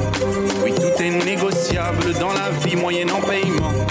En plus, je suis sûrement son meilleur client. Mais oh, laissez donc ma maman, oui je sais. C'est vrai qu'elle n'est pas parfaite, c'est un héros. Et ce sera toujours fièrement que j'en parlerai. Que j'en parlerai. Je suis un fils de pute, comme ils disent. Après tout ce qu'elle a le savoir, il le dit dans la musique, il dit que, c'est un fils de pute. Ah, j'ai oublié de. Voilà, comme je disais, dans cette musique, il dit que du coup c'est un fils de pute et il parle de sa mère. Alors, il n'a pas précisé, il n'a pas fait de commentaire si sa mère était une prostituée ou pas, mais en tout cas, j'imagine que euh, il va bien évidemment un jour en parler. Bah écoute, en tous les cas, on compte sur lui euh, pour euh, sa franchise. C'est quelqu'un qui est en tout cas euh, extrêmement engagé et qui fait, fait jamais les choses à moitié. On l'avait vu notamment pour son premier titre quand il avait fait euh, l'interprétation sur un, un fameux plateau de journal, plateau télé de journal où il avait euh, parlé de la dépression. Bon, il a été pas mal critiqué, mais euh, au final, c'est quelqu'un qui est toujours très très très engagé. Merci Mehdi pour ton euh, coup de cœur. Mais avec plaisir. Alors très très rapidement, mais en fait, je, je veux pas vous embêter énormément avec avec mon coup de cœur, mais en fait, le coup de cœur que j'avais, c'était sur Netflix. Je suis tombé sur un dessin animé. J'étais avec ma fille cette semaine qui me dit papa, on regarde un film. Ok, d'accord. Elle met Netflix et là, en fait, elle me dit tiens, on va regarder ça. C'est un dessin animé. Je dis ok, pas de problème. Et là, je tombe là-dessus. Ah. Ça vous rappelle rien Moi personnellement, ça ne me dit rien. L'environnement. Captain Planet. Non, ouais, mais Tex Avery quoi. Enfin, Ah oui. tu vois. très. Moi, je me souviens des dimanches soirs où euh, à Noël, je regardais les Tex Avery avec le loup, etc. Mhm. Et ben, figurez-vous que ce dessin animé s'appelle Chapardeur. Chat, S-C-H-A-P-A-R-D-E-R. E Et la particularité de ce dessin animé, c'est qu'il est interactif. Ah, ça veut dire que tu joues, c'est-à-dire que tu regardes et c'est toi qui c'est qui permet à- au dessin animé de continuer ou pas. Et ce qui est génial, c'est qu'en fait, c'est en même temps très éducatif, c'est-à-dire qu'on peut jouer donc en famille, et vous avez un temps imparti de 15 ou 18 secondes pour répondre à trois questions. Et si jamais il y a une question à laquelle vous répondez pas correctement, et ben, il perd une vie, il monte au ciel, il reste deux vies. Ah ouais, non, c'est juste génial. Donc si jamais vous voulez euh, profiter, ben voilà, ça s'appelle euh, Chapardeur, c'est sur Netflix. Et du c'est un dessin animé inter- un dessin animé interactif. Moi, ça me fait beaucoup penser à l'environnement de Tex Avery. ouais. Et du coup, au départ, Cyril avait commencé à écouter ce dessin animé avec sa fille, et du coup, au moins de 5 minutes, il lui a dit de dégager dans sa chambre. Ça et il l'a regardé tout seul. Non, Enfin, c'est elle qui m'a dit j'en ai marre. euh, pff, à chaque fois, je réponds pas assez vite. Non, bah on passe à autre chose. Parce que c'est vrai que par contre, faut être rapide, faut être euh, voilà, il faut être euh, perspicace. Donc bah voilà, je vous conseille ce dessin animé qui s'appelle Chapardeur sur Netflix. C'était mon coup de cœur euh, de ce mois-ci. Voilà, tout simplement. très bien. Bon les gars, on bascule euh, tranquillement euh, dans l'after, la troisième partie. Eh ben, on bien va accueillir notre invité. bien évidemment. Allez, très bien. Et ben ça s'appelle donc l'after et c'est dans dans ta face jusqu'à minuit. Viens, GG, viens. L'after dans ta face, c'est maintenant. Alors, l'after dans ta face, ben c'est maintenant. Alors, on a nos amis de Facebook qui nous ont, euh, voilà, euh, pause pub désactivé. Je sais pas, qui nous ont désactivé ça parce qu'on a mis des musiques ou des, on a mis du Ah, de Stromae. Bien Oh, évidemment. C'est relou. Marc, Marc. Les gars, vous êtes relous un peu. Pff, Ouais, bon, c'est pas grave. Allez, on passe à autre chose. Et on passe à quelque chose qui. euh, Alors, on a pour habitude de dire que dans l'after, on traite des sujets un peu tabous, un peu. Mais là, c'est plus vraiment tabou. On va dire que c'est un sujet clivant. Pff, Plus vraiment clivant. Euh, en tout cas, c'est un sujet qui fait parler. Ça, c'est sûr. Ah c'est oui. un sujet euh, qui. euh, qui peut diviser, ça c'est sûr. Il y en a qui sont pour, il y en a qui sont contre, il y en a qui veulent, qui ont tenté, il y en a qui veulent pas essayer. En tous Il y les en a cas, qui on est- regrettent. il y en a qui. Bon, pas, pas tant que ça, je sais pas, on va voir. On va en discuter parler. avec Jérôme, justement. Euh, Jérôme, qui est justement notre invité ce soir. On rejoindra tout à l'heure un autre invité qui lui aussi est concerné par ce sujet. Euh, mais avant de commencer et de retrouver l'édito, forcément, le sujet de ce soir, c'est. Qu'est-ce qu'il a dans le dos? Un tatouage. On dirait une reproduction d'un Modigliani. Est-ce que j'ai une tête à avoir une reproduction? Voilà, ça c'était le film Le Tatoué avec Jean Gabin et euh, Louis de Funès. Et le sujet de ce soir, ben, c'est le tatouage, justement. Alors, t'es tatoué, t'es pas tatoué, et t'es tamoué? Ça, le, celle-là, elle, est, Oh, elle est chaude. Elle est chaude. Mais si je te la fais, t'es tatoué, t'es pas tatoué. Oh, d'un seul coup, ça passe. D'accord, ok, très bien. Ah, j'ai une demi-molle quand même. Ah bah là, je- trois quarts même. hein. Allez, en tous les cas, ce soir, on va parler tatouage avec Jérôme. Alors, Jérôme, c'est ton prénom, mais Jérôme, c'est ça? C'est ça. Donc, Alors, euh, je- rapproche-toi Ouais, le bah, micro. Non, puis surtout, on va mettre le micro. Voilà. Le ouais, micro. ouais, Ah, Mehdi, voilà, réveille-toi, Mehdi. On est là, Mehdi. On a commencé l'émission. Voilà. Je fais l'édito ou pas? Ah bah ouais, après, mais d'abord, je Ah, veux juste euh, que voilà, voilà, Ah, parler bah, avec Jérôme. Effectivement, je m'appelle Jérôme avec un J comme Dus. Et mon, mon nom d'artiste, euh, c'est G.Rome. euh, Mais dans le milieu, la plupart des gens m'appellent Grome. Grom Ils ont pas senti. Ils ont pas compris le truc, Voilà, la subtilité du. euh, Tu veux dire que ce soir. euh. Alors, il faut. il faut C'est juste- Jérôme Ah, il faut. C'est moi, hein, Jérôme. Non. Ouais. Non, par contre, ce qu'il faut savoir, c'est que Jérôme est très taquin. Quand je l'ai eu au téléphone, Ah. la première chose qu'il m'a dit, oh, toi, t'es de droite. Et j'ai trouvé ça Ah oui, super drôle. Et il Non, boit mais- que de l'eau depuis qu'il est arrivé, hein. J'ai ça... trouvé ça super drôle parce que justement, c'est pour moi l'image que j'ai, en tous les cas, que j'ai aujourd'hui des personnes qui sont dans le monde du tatouage, des personnes qui ont pas leur langue dans leur, bou- dans leur poche. Ils ont la langue dans la bouche, mais Dans ils la ont pas leur langue dans leur poche. c'est ça, oui. Mais surtout aussi très curieux, très vivace, très perspicace, très à l'écoute, très observateur. Et euh, je me suis dit, ah, c'est un très très bon invité pour parler du tatouage. Toi, tu es basé à Villeurbanne, c'est ça? Euh, J'habite à Villeurbanne Ouais. et mon magasin se trouve dans le 6ème euh, rue Masséna. J'ai D'accord. décidé de m'installer dans les beaux quartiers. Mais t'as puisque, raison. euh, Je suis un mec de droite. Et tu Donc, fais que plus cher. As, raison. Tu as voulu laisser ton empreinte. Absolument. Donc, euh, sachant que les, les Brotteaux, il y a quelques siècles de ça, étaient des, des marais. Tout à Donc, fait. Ouais, exact, ouais. C'était un quartier plutôt pourri, euh, défavorisé. Donc, j'ai essayé de rehausser un petit peu le niveau en allant m'installer là-bas. Eh ben écoute. Notamment T'as allumé le micro, Mehdi Ah, ou oui, pas en fait, il faut juste que tu t'approches un tout petit Voilà, peu plus du micro. voilà. Je pense que c'est bon, le micro est allumé, mais ouais, il faut. N'hésite pas à manger Essaye de le. faire un test voilà. pour voir. Vas-y, vas-y. 1, 2, Ah bah voilà, voilà, c'est ça. Ouais, c'est ça. T'as compris. T'as compris, Jérôme. Alors, on va passer à l'édito comme euh, tous les mois. Quand pour bien commencer euh, euh, ce- cet after, eh bien, on a notre ami Alex qui nous fait son édito. Alors, euh, j'ai envie de te dire, Alex, balance l'édito. Oh là là. Allez, c'est parti. Il est chaud, hein, copain. Il est chaud. Tu me diras ce que t'en penses à la fin. hein. Alors, euh, je vous propose une petite énigme pour bien terminer cette semaine ou pour bien commencer le week-end. Tout dépend de la façon dont on voit les choses. Je vais vous laisser chercher un peu, mais je vous donne quand même un indice. Ce que l'on cherche, Jérôme, sache qu'il peut être euh, plein de choses. Il peut signifier bien des choses. Il peut être, par exemple, allez, c'est vendredi, je vous offre un indice. Il peut être stylé, il peut être loupé, il peut être original, il peut être symbolique, il peut être faux. Et enfin, ce n'est pas la taille qui compte, vous savez ce que l'on dit, mais il peut être énorme ou complètement rikiki. C'est bon? Vous l'avez? Je vous parle du tatouage. Alors un peu d'histoire pour commencer, le premier homme tatoué connu à ce jour se nomme Ozzy. Il a été découvert dans les Alpes italiennes en 1991 il serait né il y a plus de 5300 ans. Ça c'est mon côté, euh, c'est pas sorcier, j'aime apprendre des choses aux gens. Les scientifiques ont déterminé que ces tatouages avaient un but curatif puisqu'ils ils étaient principalement situés sur les articulations. Ils avaient très probablement pour but de soigner l'arthrose. Parce que euh, oui, le tatouage ou tatou, il peut aussi servir à, à cela. Je vous l'accorde généralement, c'est plus pour se faire plaisir, pour affirmer sa personnalité. Justement, le tatouage a été associé, on disait tout à l'heure, aux rebelles, aux bad boys. Autant les choses ont bien changé. Est-ce que vous le saviez? Winston Churchill était tatoué. Nicolas Sarkozy est tatoué. Stéphanie de Monaco est tatouée. Popeye était tatoué. Et ouais les gars, Eh ouais, les ouais. gars. Je suis tatoué et mon banquier dont je vous parlais le mois dernier lui aussi est tatoué. Il est toujours aussi chiant mais il est tatoué. Un grand nombre de sportifs ou d'artistes sont tatoués, ça va du célèbre Only God Can Judge Me, tu me diras si tu l'as déjà tatoué celui-là, en passant par le I Love Maman ou encore sa date de naissance au cas où on l'oublie. Mais vous avez aussi des citations des versets de la Bible, du Coran, de la Torah, des tatouages représentant son mari, sa femme, ses enfants, sa belle-mère, Johnny Hallyday, un numéro de sécurité sociale, la date de mariage, votre code PIN, un sandwich, une grande frite et un soda mais light parce que je prépare le body summer, bref, tout est tatouable.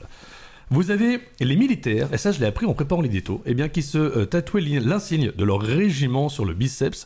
Et pour la petite histoire, lorsque l'ennemi leur arrachait leur plaque militaire, d'ailleurs que tout bon adolescent des années 90 devait porter pour montrer que c'était un, un bonhomme, eh bien c'est parfois grâce au tatouage que l'on arrivait à savoir qui ils étaient.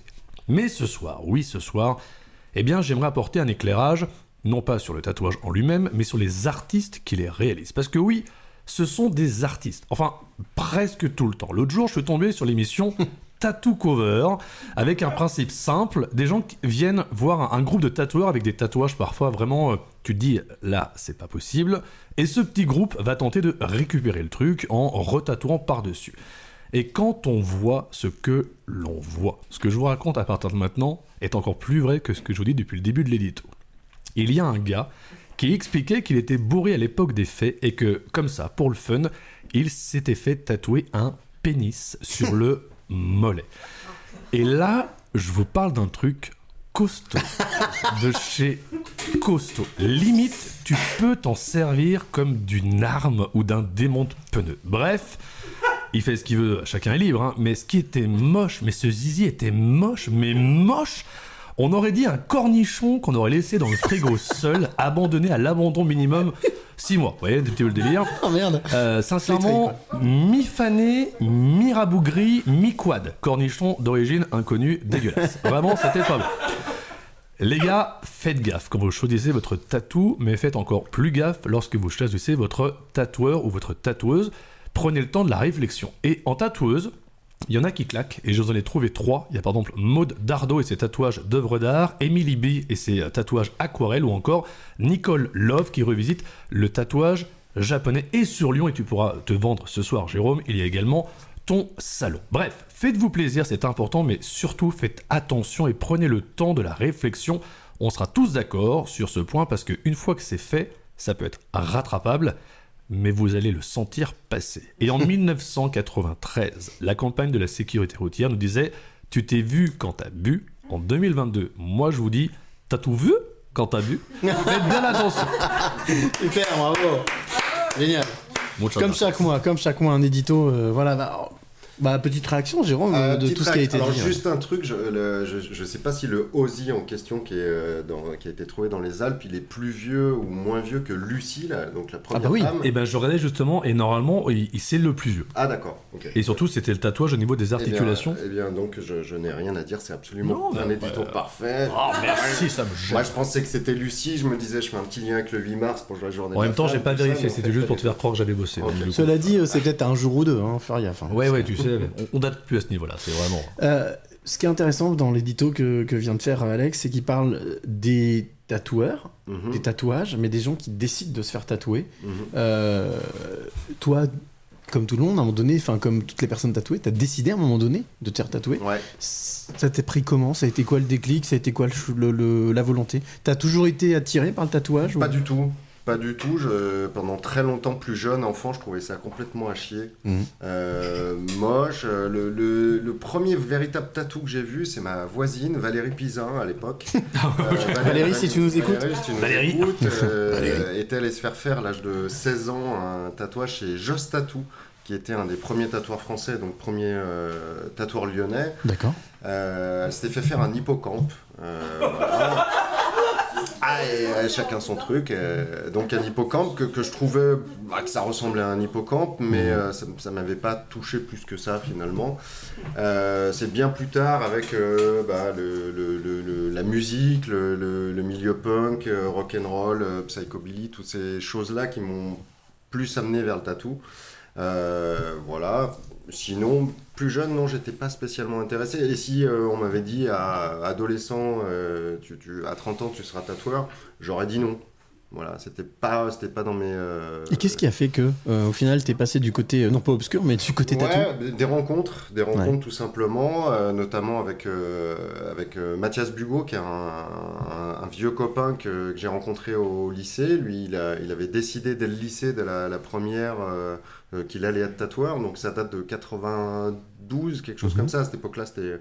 J'étais pas dans des, des- des plans de carrière classiques hein, de, de- de vouloir devenir tatoueur et il l'a fait. Donc euh, on a fait une année de fac ensemble. Il a arrêté la fac pour, pour faire du tatou donc en 93.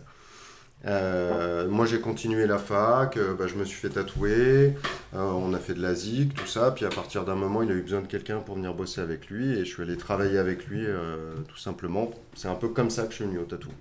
Un peu par hasard finalement. Et au final, comment, euh, comment aujourd'hui on vit en tant que tatoueur? Enfin, qu'est-ce qui, qu'est-ce qui fait que on en fait son métier? Euh, C'est toujours la même, euh, la même détermination, la même volonté, ou on va dire que ça a un peu changé, ça a un peu évolué? Ouais, ça, ça a beaucoup, beaucoup changé. Euh, les, les gens de ma génération, c'était un petit peu la, la- la- la passion. Euh, là maintenant, on est plus dans un phénomène de consommation, de, de- de mode, entre guillemets. C'est le, métier hyper, euh, hyper classe. Il y, a, il y a 20 ans, quand on allait dans un bar, qu'on était, dans- qu'on était tatoueur, Mmh. Mmh. euh, dans un bar, un concert, une soirée, on était le roi du monde.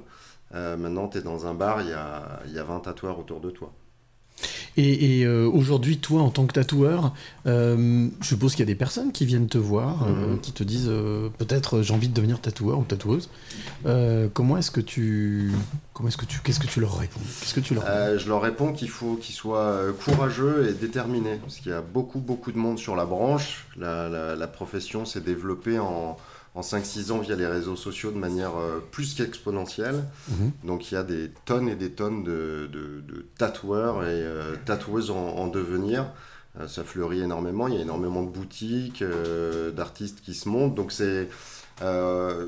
j'ai un peu la sensation, je, je vais avoir un discours un peu de vieux con, mais on est un peu en train de scier le- la branche sur laquelle on est assis. Quoi. Ah ouais, vraiment? Ouais, parce pour, que... que- pour quelle raison?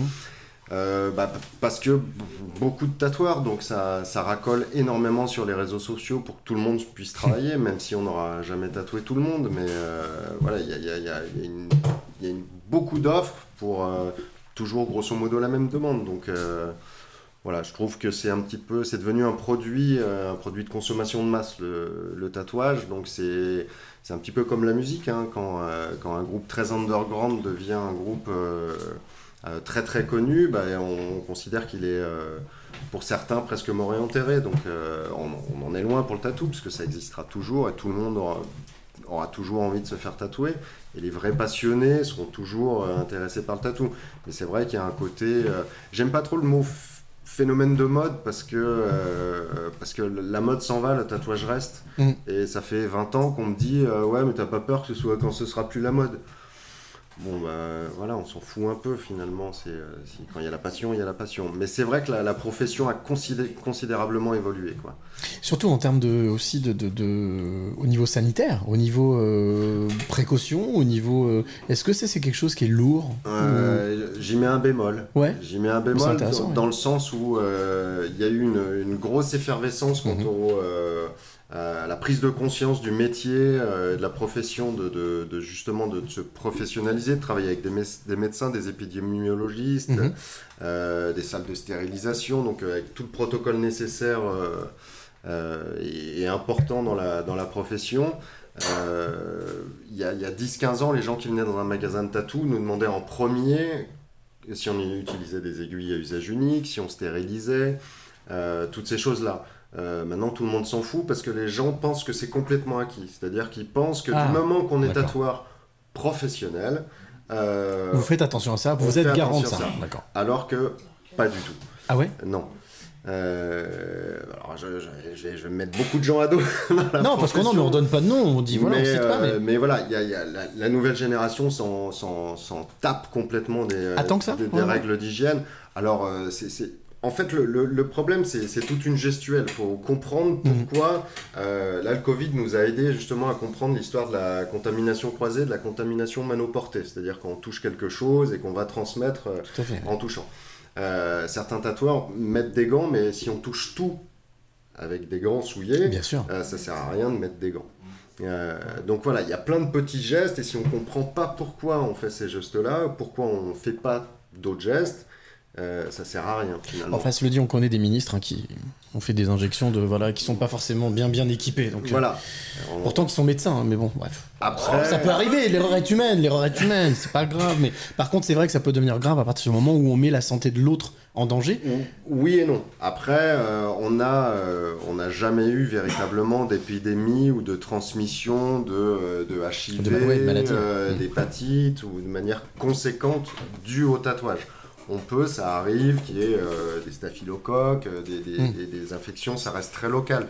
Mais on n'a jamais eu, sanitairement parlant, de gros soucis en France ou dans le monde à cause de, de- de- du manque d'hygiène dans le tatou. Il faut vraiment être vraiment très très cochon pour, crado, euh, ouais, pour, pour transmettre des, maladies. Alors là où je me suis reconnu par rapport à ce que tu disais tout à l'heure, c'est que moi, jusqu'à 48 balais, je trouvais ça complètement débile. Enfin, je comprenais pas. Mhm. Et puis bah, j'ai vécu quelque chose qui fait que pff, voilà et, et du coup voilà c'est les deux premiers tatouages que j'ai sur les avant-bras là en fait où pour le coup pour moi j'ai signé un contrat avec moi-même. Mhm. Est-ce que tu as euh, dans ton salon quand les personnes viennent, elles t'expliquent tu as des personnes qui t'expliquent qui sont vraiment qui se qui se confient en même temps qui te disent euh, voilà euh, En fait, euh, la plupart du temps, oui. Euh, alors, tu as, les, t'as les passionnés qui sont blindés de tatouages depuis des années. trouve une place. Ou, non, ouais, et qui sont plus dans un délire esthétique Ouais. ou de goût, ou qui ont envie d'avoir un motif d'un artiste en particulier. Bah, Ceux-là, je les mets dans la catégorie des gens qui ont une culture du tatou, c'est véritablement la passion. Et puis, tu as tous les autres qui connaissent pas grand chose au tatou, qui n'ont pas spécialement une culture de tatou et qui eux y mettent beaucoup beaucoup de signification, Mm. parfois trop. Euh, et puis il y a ce côté aussi un peu thérapeutique, c'est-à-dire que dès qu'on a un rapport au corps, euh, qu'on touche le corps des gens, euh, et dans notre profession bah, on la touche forcément, on le touche forcément, les gens se lâchent beaucoup plus et on va avoir un... on- on- il n'y a pas un- presque un côté un peu psy Confession, Euh, oui, ouais, ça, ouais. confession, où ils t'ont expliqué, euh, ils vont t'expliquer leur vie privée, euh, ce, ce genre de choses. Moi, j'ai deux questions. Alors, il y en a une qui va certainement faire rire, mais c'est une vraie question que je me pose. La première, c'est est-ce que on t'a déjà demandé un tatouage et Non. tu, le- tu as Non. Pas ça. Ah non, c'est la deuxième ça. Non, la première, elle est soft. Non, la première, elle est soft. Ok. Est-ce qu'on t'a déjà demandé un tatouage et t'as refusé de le faire? Oui. Ok. Est-ce qu'on peut en savoir un peu plus? Oui. Et Maintenant, ça serait bien, Jérôme. Moi, je suis pas de droite, mec. hein, Je suis apolitique. hein. Tu peux me parler, vas-y, je t'en prie. hein. Euh, ouais, un, un- un monsieur est venu un jour qui il voulait un, un œil entre les euh, testicules et le trou de balle. Ah, donc c'était ma deuxième question. Voilà. Non, mais vraiment? Vraiment. Vraiment, donc j'ai refusé, je te laisse imaginer la, la- la po- position. Pour, j'ai- voilà. Euh, Ça s'appelle le troisième œil. Ah bah là, alors, ouais. au-delà, au-delà de ça, c'est un petit peu drôle. Bon, la position était délicate. Ouais, machin. mais- Si, si le motif et la personne avaient été un petit peu plus intéressantes, je l'aurais fait. Mais Ah. c'est quelqu'un que je trouvais humainement parlant. Il y a, y a un, alors personnellement, c'est-à-dire que euh, je vais faire des tatouages où humainement parlant, il se passe quelque passe, chose avec bien les gens. sûr, bien sûr. C'est très très rare, mais je vais parfois refuser de tatouer quelqu'un parce que humainement parlant, c'est euh, c'est plat, il se passe rien, il n'y a pas de rapport qui s'installe, la personne est méfiante, elle me fait pas confiance, enfin il n'y a Mm. pas un truc qui s'installe euh, Ouais. de cool. Et cette personne-là était plutôt c'était un peu malsain, je, je, je, je, je, je sentais pas le truc quoi. Donc j'ai eu ça et puis et puis le bah, le, le, le classique euh, la croix gammée quoi. Oui, mais ça, oui. Et, et parce que ça, c'est du coup, tu, tu- me dis quelque chose et ça me génère une Mm. question. Est-ce que tu as déjà déconseillé à quelqu'un, tu vois, genre un mec euh, bourré qui arrive où tu sens qu'il est un Very petit peu bad trip, brisé quoi. Mm. Ouais, et il veut dire, je sais pas. euh, I love les impôts, par exemple. Est-ce que tu t'es déjà dit en tant que tatoueur, est-ce que Ah tu ouais. prends ta thune, tu fais ton boulot, parce que tu dis, mec, réfléchis Non, bien, ouais. c'est à vie, quoi. Non, attends, ah bah ça c'est le téléphone Ah bah qui est tombé, mais c'est pas grave. Ah bon. Hop les amis, on est revenu. Non, en fait, euh, je voulais juste dire parce que tu, tu, tu m'as renvoyé sur un truc, parce que tu l'as pas bien fait. Parce que si tu fais, ah il love les impôts, ça Ah oui, passe. c'est vrai. Mais qu'est-ce qu'il Ça me dit, là passe. Mais oui. Non, mais est-ce qu'il y a Euh, déjà des phrases que tu as déconseillé, des signes, non. des logos Plein de fois. Plein de fois, et pas à des gens bourrés, à des gens euh, complètement euh, Mais comment tu euh, justifies ça euh, bah, L'expérience. L'expérience. Tu sais que ça va pas bien se passer Je sais que ça va pas bien se passer, Ouais. et, puis, euh, et puis tu vois les gens, tu discutes un petit peu avec les gens, tu as, un, un- un petit truc qui s'installe, et tu, tu sens euh, s'il y a vraiment une conviction, quelque chose derrière, ou si c'est juste pour faire marrer les potes, ou si c'est euh, une envie sur coup. Après, c'est pas grave, hein, ça bouleverse pas une vie. À partir du moment où t'as pas la figure tatouée, le, le, les- les- le cou ou les mains, ou socialement, professionnellement, ça te pose pas de problème. Tu peux te faire des petites caquettes de partout sur les cuisses, personne va, enfin tu vois, ça va pas te gêner véritablement dans la vie. Donc c'est pas si grave que ça, faut pas y mettre un truc aussi, euh, aussi important que ça. Ça reste un tatouage. Ça reste qu'un tatou, Ouais, ça reste une marque sur le corps, donc c'est. Voilà, j'ai plein de conneries que des potes m'ont fait qui sont pas des tatoueurs. Bon, ça, ça me fait marrer. Moi, ça fait moins marrer ma femme, mais euh, voilà. Moi, ça me fait marrer avec mes copains, mais je, je regrette pas du tout. Enfin, même les. euh, voilà. Donc, il y a des gens. Voilà, où je, je sens que c'est pas une bonne idée qu'ils le fassent. Ah, mais heureusement que tu m'a dit qu'il y avait une question, je crois. Bah c'est ça, c'est c'est toujours dans ce rapport-là. Est-ce que du coup, bah il y en a qui se sont fait tatouer, je sais pas, des, tru- des choses très sentimentales, etc., qu'ils ont regretté, qui sont venus te voir derrière parce que Mhm. ils avaient tellement regretté qu'ils avaient envie de tout débarrasser, que tu fasses quelque Alors- chose sur leur corps. Pour, pour le coup, pour le coup, Mehdi, j'ai l'anecdote parfaite pour ça. Ah. Euh, jeune- il, y a, il y a- il y a une bonne quinzaine d'années, une jeune femme est venue. euh, elle est venue avec Rudy. Euh, donc son nouvel amoureux, que ça devait faire 5-6 mois qu'ils étaient ensemble, et Rudy, on voyait bien que Rudy, lui, il était pas dans l'amour complet avec la jeune femme, mais la jeune femme a tenu à se faire faire donc un, un petit cœur classique, mais surclassique rouge avec la petite flèche avec marqué Rudy dedans. Bon, on lui a dit, écoute, vous êtes jeune, vous vous aimez follement, tout ça, mais c'est pas une bonne idée, attendez un peu, tout ça. Elle a insisté, elle a insisté, elle a insisté. Au, bout- au bout d'un moment, euh, tu fais le tatouage.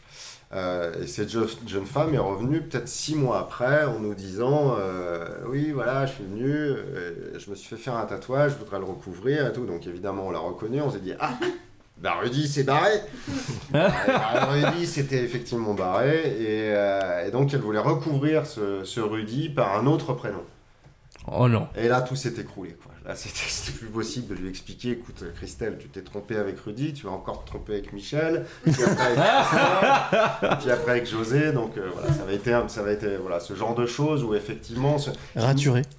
Et le- on peut, voilà, c'est assez classique, mais c'est euh, voilà, c'est des- souvent c'est les, les plus jeunes quoi, euh, Mm. qui, qui font ce genre de trucs. C'est normal quand on est très jeune, qu'on on découvre de l'amour, qu'on que c'est la passion, on a envie de, on a envie de, de, de- de montrer ça à, à tout le monde. Après, faut jamais regretter. Hein. Oui, c'est clair. Non, Ah, si, Rudy, si Rudy il change tous les 6 mois, ça devient compliqué. Moi, j'en ai un ici sur l'avant-bras droit, effectivement, qu'on a fait à deux, mais je regrette pas en fait de l'avoir fait. Il n'y a pas de nom, il n'y a pas de nom. Oui. Il n'y a pas un de- gros ah, Rudy sur ton bras. L'astuce, c'est ça. Bien sûr. Pas de nom. Voilà, ça. Le- euh, je disais dans le, je parlais dans l'édito à la fois du tatouage en Mhm. tant qu'œuvre, mais également de l'artiste qui le, qui le fait. Mhm. Est-ce que hum, ça reste quand même un business? Enfin, je ne vais pas se mentir là-dessus. Tu fais, tu gagnes ta vie, tu fais un chiffre d'affaires par rapport Bien à sûr. ça. Quel est le, mais juste pour que les gens se rendent compte, quel est le, le tatou que tu as fait qui t'est pris soit en termes de temps, soit en termes, enfin, Mhm. qui t'a pris le plus de temps? Et, et quel est le tatou qui t'a, euh, que t'as facturé le plus cher? Euh, alors, pour la première question, le tatou est devenu un énorme business. Ok. Voilà, c'est quelque chose de, de- de- voilà, il y a énormément de, thunes dans le, dans le- que ce soit les, les fournisseurs, le matériel, les tatoueurs, euh, euh, les réseaux sociaux, tout ça. Donc voilà, c'est euh, très conséquent. Euh, après, effectivement, chacun fait un petit peu comme il veut dans le tatouage. Ok. En général, un tatouage, ça coûte 100 euros les premiers prix. Euh, maintenant, t'en as qui vont facturer ça euh, 30, euh, 40, 50, 60 euros. Euh, pour te donner une idée, euh, oui, effectivement, je peux faire un tatouage qui va me prendre une demi-minute et je vais facturer ça 80 euros parce que je vais avoir du mal à prendre 100 euros. Je prendrai vraiment la sensation de voler les gens. Mais en gros, après, c'est les frais euh, de base euh, du matériel, l'ouverture des aiguilles, euh, les charges et, et Et tout le ça. plus long que t'aies fait en tatou euh, Le plus long que j'ai fait. Moi j'ai des potes qui se sont fait tatouer pendant tout le, vraiment tout le, le dos, ouais, et bah, ça a pris plusieurs séances. Oui, ça- c'est- de l'ordre d'une trentaine, d'une quarantaine, d'une cinquantaine d'heures. Alors après, tu as des tatoueurs qui vont bosser à 100 euros de l'heure, 120 euros, 150 euros de l'heure, 200, 250 euros de l'heure, 300 euros de l'heure. Donc après, tu fais le calcul. euh, Voilà, c'est en fonction aussi du, de l'artiste. De l'artiste. Je vous propose, les amis, qu'on fasse une petite pause musicale et on pourra avant de se retrouver. Et puis, on, on appellera aussi, on contactera un autre tatoueur qui s'appelle Loïc Malnati, qui a écrit un ouvrage et qui est en train d'écrire un deuxième ouvrage. Premier ouvrage qu'il a écrit sur comment devenir tatoueur, un deuxième ouvrage qu'il est en train d'écrire sur comment choisir son tatouage. Donc, il tombe pile poil. En attendant, on va écouter le titre de Mamselle Titou. C'était notre Oh, invité le, le mois, mois dernier, dernier, voilà, oui. avec Noé Beko, le Ah. fameux jeune homme, son fils, voilà, qui jouait. Alors là, c'est une reprise de Georges Brassens qui s'appelle Les Oiseaux de Passage. Et euh, c'est un titre que j'avais enregistré en live aussi il y a un certain temps dans Les Passeurs de Clés. On écoute ça, Mamselle Titou et Noé Beko. On se retrouve juste après pour parler du tatou. Vie heureuse des bourgeois, qu'avril bourgeonne, ou que décembre gèle, ils sont fiers et contents. Ce pigeon est aimé trois jours par sa pigeonne, ça lui suffit, il sait que l'amour n'a qu'un temps. Ce dindon a toujours béni sa destinée, et quand vient le moment de mourir, il faut voir cette jeune en pleurs, c'est là que je suis née. Je meurs près de ma mère et j'ai fait mon devoir. Elle a fait son devoir, c'est-à-dire que en cœur, elle nue de souhait impossible. Elle nue, aucun rêve de lune, aucun désir de jonqueur, l'emportant sans rameur sur un fleuve inconnu. Et tous sont ainsi fait vivre la même vie. Toujours pour ces gens-là, cela n'est point hideux. Ce canard et n'eut jamais envie ou de n'en plus avoir ou bien d'en avoir deux. Ils n'ont aucun besoin de baiser sur les lèvres et loin des songes vains, loin des soucis cuisants, possède pour tout cœur un viscère sans fièvre, un coucou régulier et garanti disant.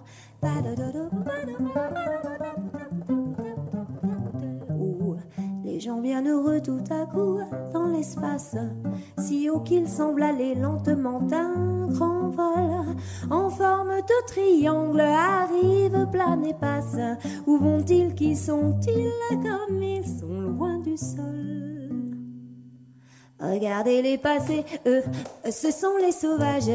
Ils vont tout leur désir, le veut par-dessus mont et bois et mer et vent, et loin des esclavages. L'air qu'ils boivent ferait éclater vos poumons. Regardez-les avant d'atteindre sa chimère. Plus d'un aileron bu et du sang, plein les yeux mourras. Ces pauvres gens ont aussi femme et mère, et savent les aimer aussi bien que vous, mieux pour choyer cette femme et nourrir cette mère. Ils pouvaient devenir volailles comme vous, mais ils sont avant tout des fils de la chimère, des assoiffés d'azur, des poètes, des fous.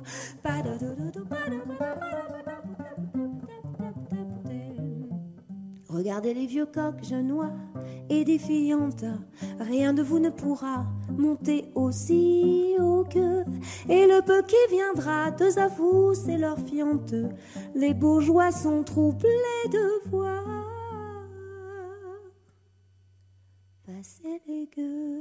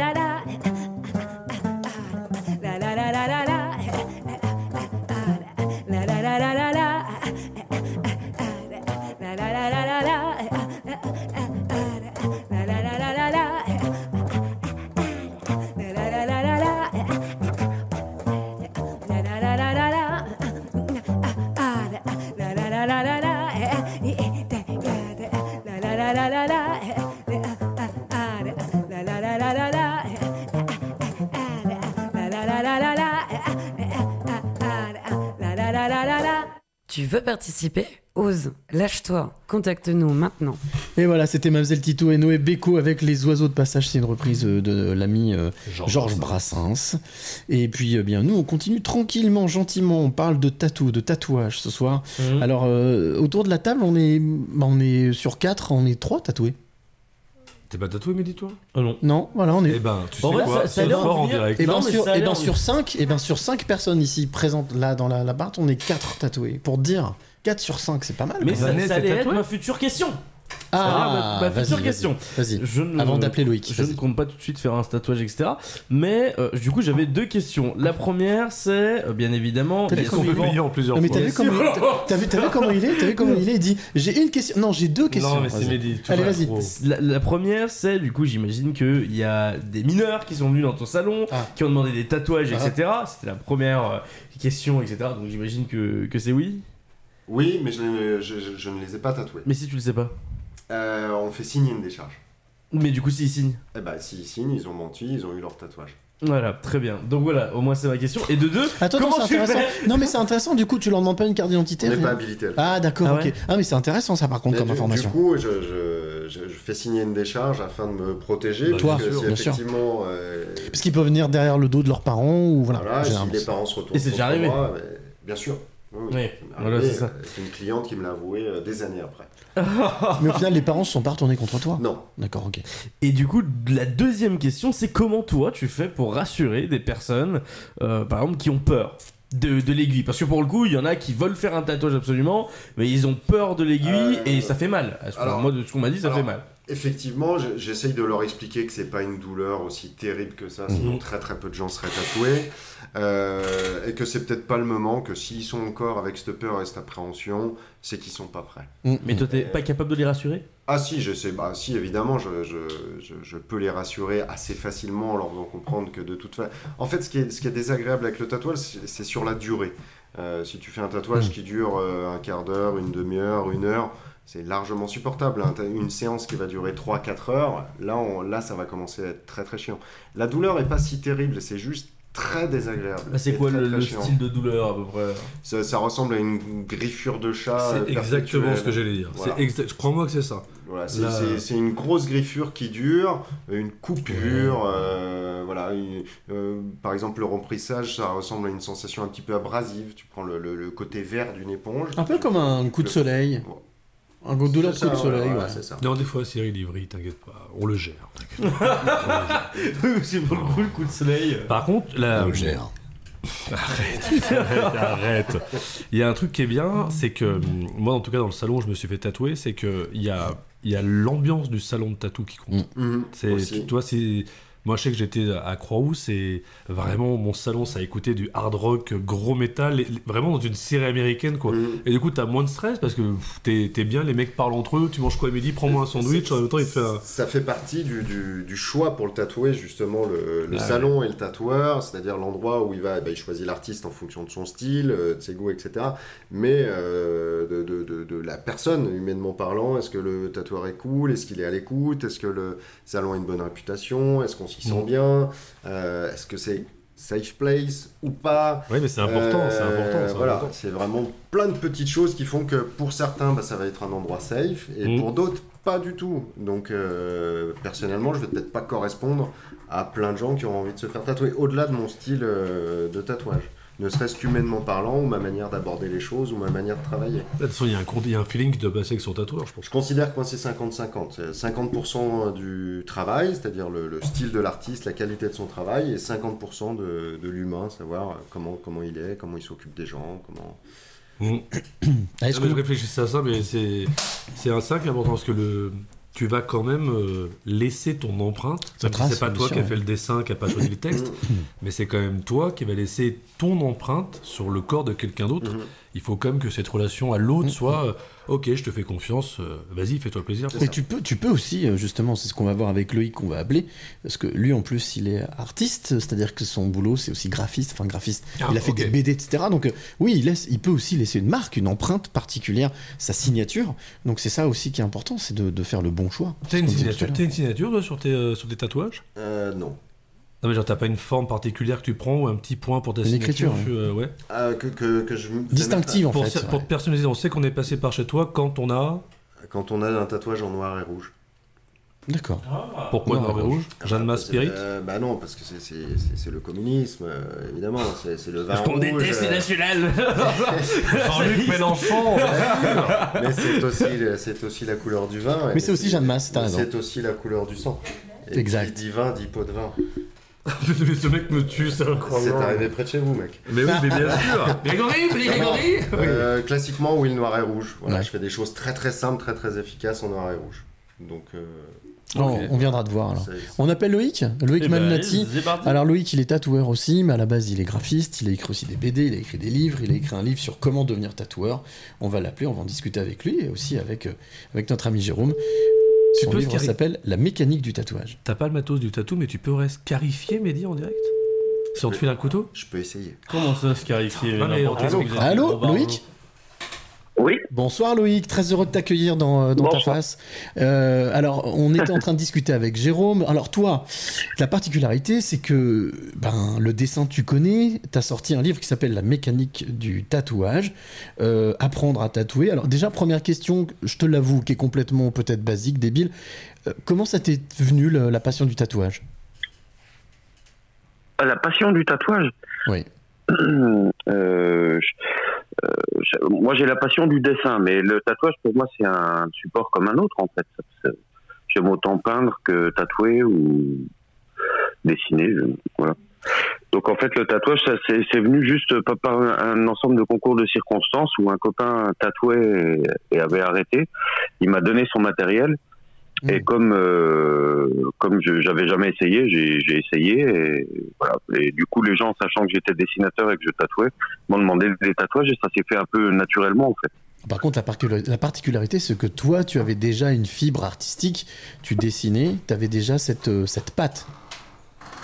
Ah oui, moi mon métier c'était je dessinais de la, je faisais de la bande dessinée et, et du storyboard pour le cinéma et les films d'animation. Et donc, Donc en as- fait, j'étais dans ce domaine-là. D'accord, et toi en fait tu as notamment sorti alors plusieurs BD, il y a notamment Dédé Tatou, euh, je, je suis sur ton site, hein, voilà, il y a les, les contes mécaniques, et puis il y a ce livre qui s'appelle donc La mécanique du tatouage, apprendre à tatouer, euh, les conseils de Loïc Malnati pour faire ses premiers pas dans le métier. Qu'est-ce qui t'a donné envie de, ben de, de vouloir transmettre, c'est-à-dire de vouloir expliquer comment est-ce qu'on peut devenir tatoueur?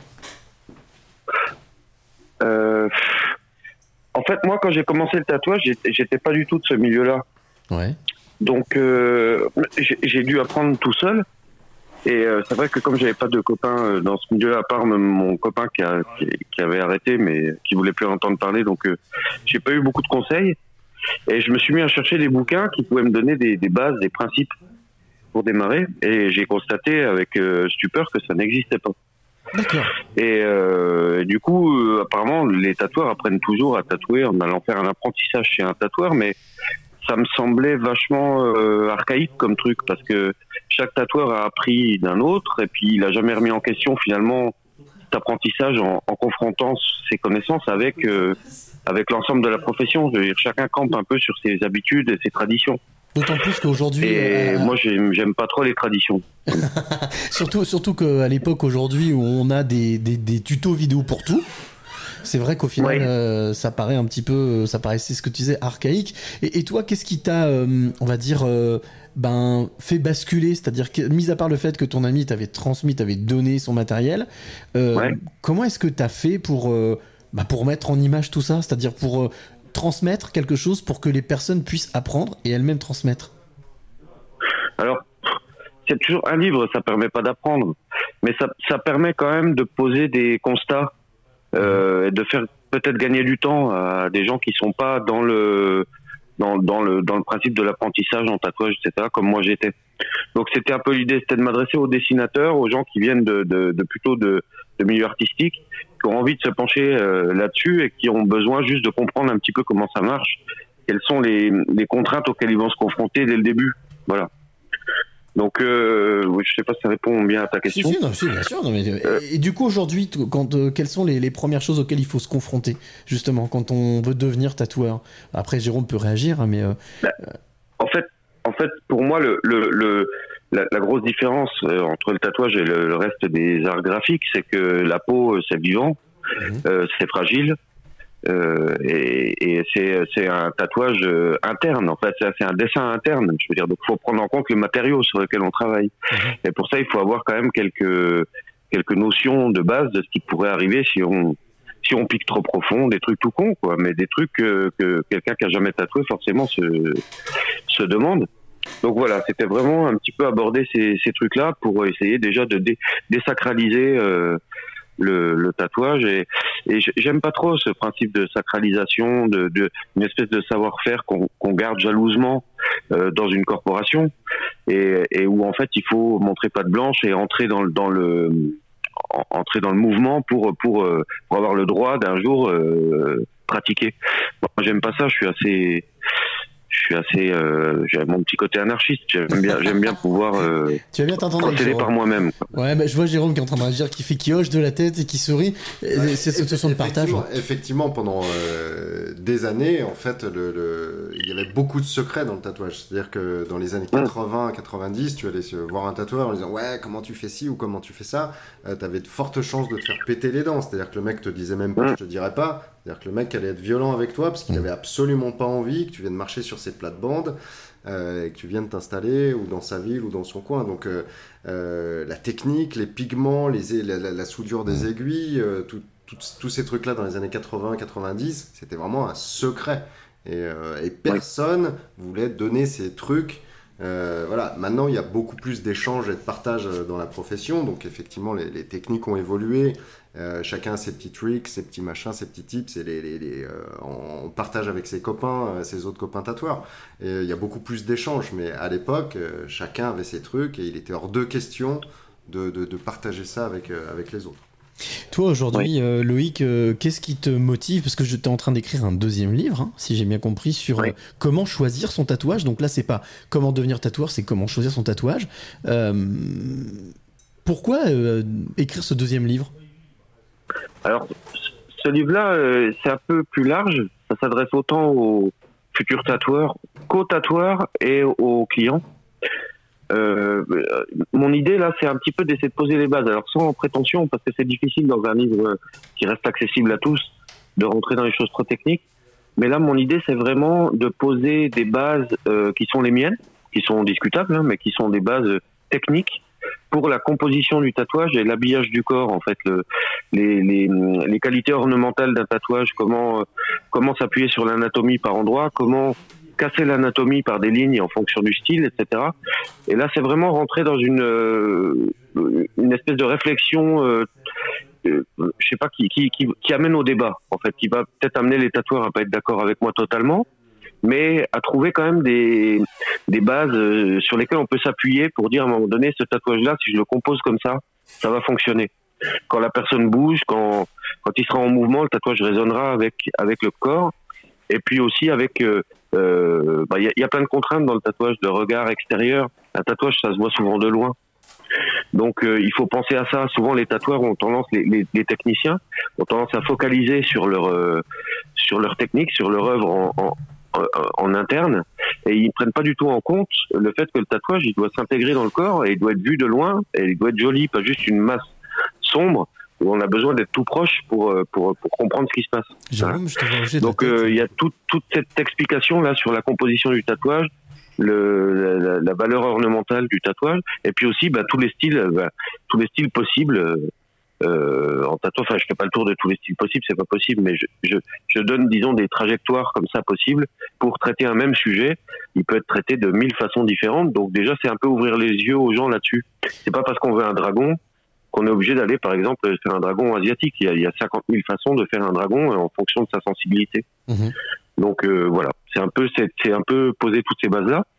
Et, euh, et moi, je fais beaucoup de rendez-vous discussions pour mes tatouages, c'est-à-dire que j'accorde beaucoup de temps à ça et j'écoute énormément les gens et j'essaie de, de de de comprendre quelle est leur euh, leur sensibilité esthétique. Et en fait, dans ces discussions, il revient toujours un petit peu les mêmes questions, les mêmes. euh, On, on se confronte aux mêmes problèmes. Alors au début, on fait des conneries, on n'a pas assez écouté le client et le jour de- du tatouage, on vit une galère. Et en fait, euh, de toutes ces expériences, j'ai tiré des leçons. Donc aujourd'hui, je suis capable d'expliquer, euh, bon ben euh, voilà, quand le client dit ça ou quand le tatoueur dit ça, ben faut pas l'entendre comme ci mais comme ça. Donc voilà, c'est un peu une façon de rentrer un peu plus dans le dans le détail quoi, de la création du projet. Jérôme, je te vois Non, non, entièrement d'accord. Ouais, ouais, j'étais carrément d'accord sur l'histoire du, euh, du un tatouage, ça se regarde un petit peu de loin. Mhm. Euh, Il y a beaucoup de techniciens qui font des trucs euh, très petits, très détaillés, où effectivement, quand on a le nez dessus, c'est génial. On m'a déjà dans 10 ans, ça aura pas la même gueule. Euh, et puis moi, j'aime bien les tatous, effectivement, quand à 1 mètre, 1 mètre 50, euh, bah, ça a de l'impact. Et quand à 1 mètre, 1 mètre 50 ou 2 mètres de la personne, on se dit waouh, lui, il a ça dans le dos, lui, il a ça sur le bras, on reconnaît immédiat- immédiatement le motif. Donc c'est vrai qu'il y, a- il y a un petit peu une course à la, à la technique, à la surenchère du détail, de ce genre de choses. Beaucoup de tatoueurs oublient que ça va vieillir et que ça vieillit mal le tatouage, ça devient moche. Voilà, faut, faut pas- non mais, Non, mais ça fait penser à son pénis sur le mollet. J'exagère Ouais. un petit peu, mais c'est vrai que ça, ça vieillit, notre peau vieillit, euh, notre corps vieillit, et ça, ça voilà. Donc si c'est mal tatoué, trop chargé sur une petite zone, euh, dans 10-15 ans, ça, ça, ça fait, euh, ça fait un petit caca. Donc, euh, donc je suis carrément d'accord avec lui sur l'histoire de ça se voit de loin, s'appuyer sur les lignes du corps ou pas. Donc c'est vrai qu'on on peut, euh, on peut effectivement penser un tatouage euh, adapté à la morphologie, au mouvement du corps, mais aussi on, on peut aussi penser le truc complètement à l'inverse, c'est-à-dire pas respecter les lignes du corps. Mmh. Oui, oui, tout à fait. Et voir si c'est un truc qui va aussi fonctionner et créer euh, justement, euh, bah, euh, voilà, euh, donc, euh, donc euh, un débat, euh, pas forcément, mais je veux dire, ça va créer quelque chose, les gens vont être interloqués, hein, comme une œuvre, un tableau ou quoi que ce soit. Ils se disent, ah bah tiens, c'est marrant. Euh, le, le- le bras, le mouvement de ce bras euh, est toujours comme ça pour les tatous, et puis bah là, le mec va faire un truc carrément inverse, et ça va créer quelque chose de différent. Donc, euh, Ça vous est, ça vous est déjà arrivé à l'un ou à l'autre de- un client qui arrive et dit voilà j'aimerais tu quelque chose de très précis et en fait vous sentez vous qu'il y a peut-être quelque chose d'autre à aller, à aller faire ou le faire de façon différente. L'autre, tu peux faire ça. Par contre si tu le faisais comme ça ça serait ça rendrait peut-être mieux. Et il dit ah ouais effectivement t'as pas tort. Il y a cette vision, vision qui est intéressante. C'est tout le truc en fait, c'est tout l'enjeu, c'est-à-dire euh, bah, respecter le- l'envie, la volonté du client et arriver à y mettre euh, toi tes idées, ton, Ouais, ton savoir-faire, ton expérience. Et d'amener le client vers ton truc. Hmm. Euh, voilà. Alors pas lui imposer tes idées, mais faire en sorte que tu es censé avoir les bonnes idées parce que tu as l'expérience et c'est toi qui fais le truc. Donc euh, essayer de l'amener sur justement la piste que toi tu as, vu qui allait être super intéressante par rapport à son projet pour que justement bah, les deux se retrouvent et que là on arrive sur un, un truc où le client est content et le tatouage est content. Le Alors c'est drôle est parce que Loïc et toi, vous n'êtes pas d'accord que sur les idées. Je suis sur son site internet et c'est c'est en, noir et rouge. Ah ouais. Voilà, je l'ai écrit en noir avec la case coloriée en rouge. Donc voilà, donc euh, tout est en noir et rouge. Merci Loïc d'avoir été avec nous. Ben, je vous en prie. Voilà, et je rappelle Bonne ton soirée. ouvrage qui s'appelle La mécanique du tatouage. Euh, donc c'est aux éditions, j'ai pas les- l'édition là, mais bon. C'est euh, paquet. Paquet, voilà, aux éditions Paquet. Paquet. En tous les cas, Mm. si euh, toi qui nous écoutes, tu veux en savoir plus sur euh, ce que fait Loïc, c'est loïcmalnati.com. Je mettrai le lien avec le podcast. Merci à toi, belle soirée. Merci Au plaisir, ciao. Merci Loïc. Ciao, Bonne soirée, ciao. Loïc. Donc, ben, avant de- d'entamer la dernière ligne droite, je vous propose qu'on se fasse un dernier petit titre. Et alors là, je vous ai concocté, je vous ai trouvé, je vous ai ressorti de ma malle, Oula c'est jamais bon signe quand il de ma, ça. de ma malle au souvenir, un titre que j'avais aussi eu euh, la chance de, de pouvoir enregistrer en live. C'était ouf, 19e passeur de clé, Alors, ça remonte. Euh, C'était. euh, T'en as combien de passeurs de clés là? T'en as combien? 74. Ah oui, ouais. Il s'appelle Tiger on the Homerton. Ça s'appelle Shadow in the Dark. C'est sublime.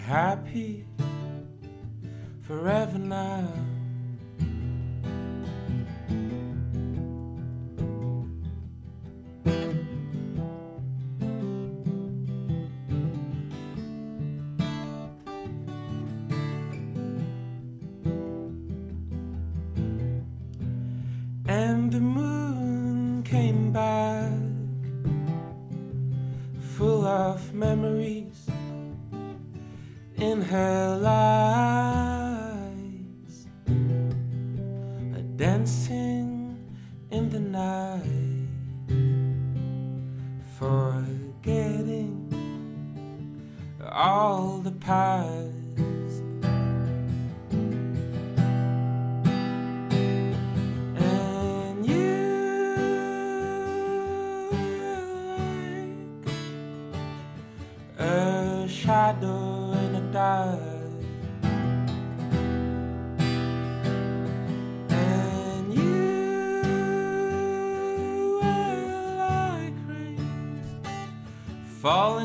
Ocean.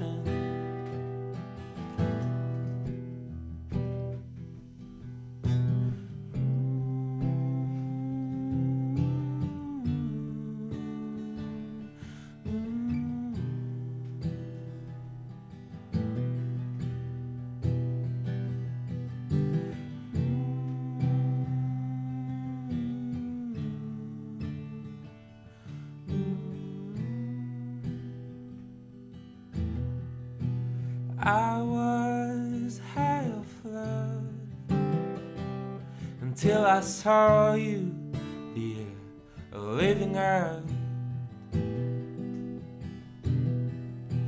All pictures on a wall. My heart is full of spikes.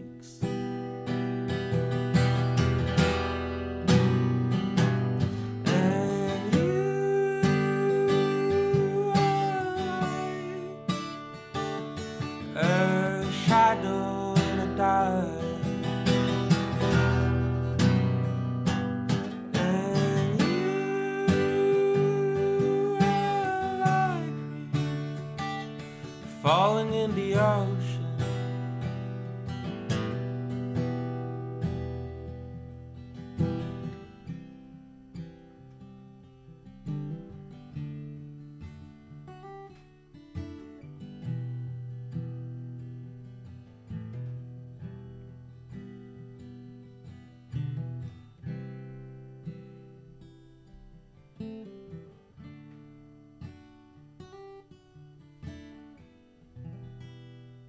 21h minuit, bienvenue dans ta face. Le live qui tombe.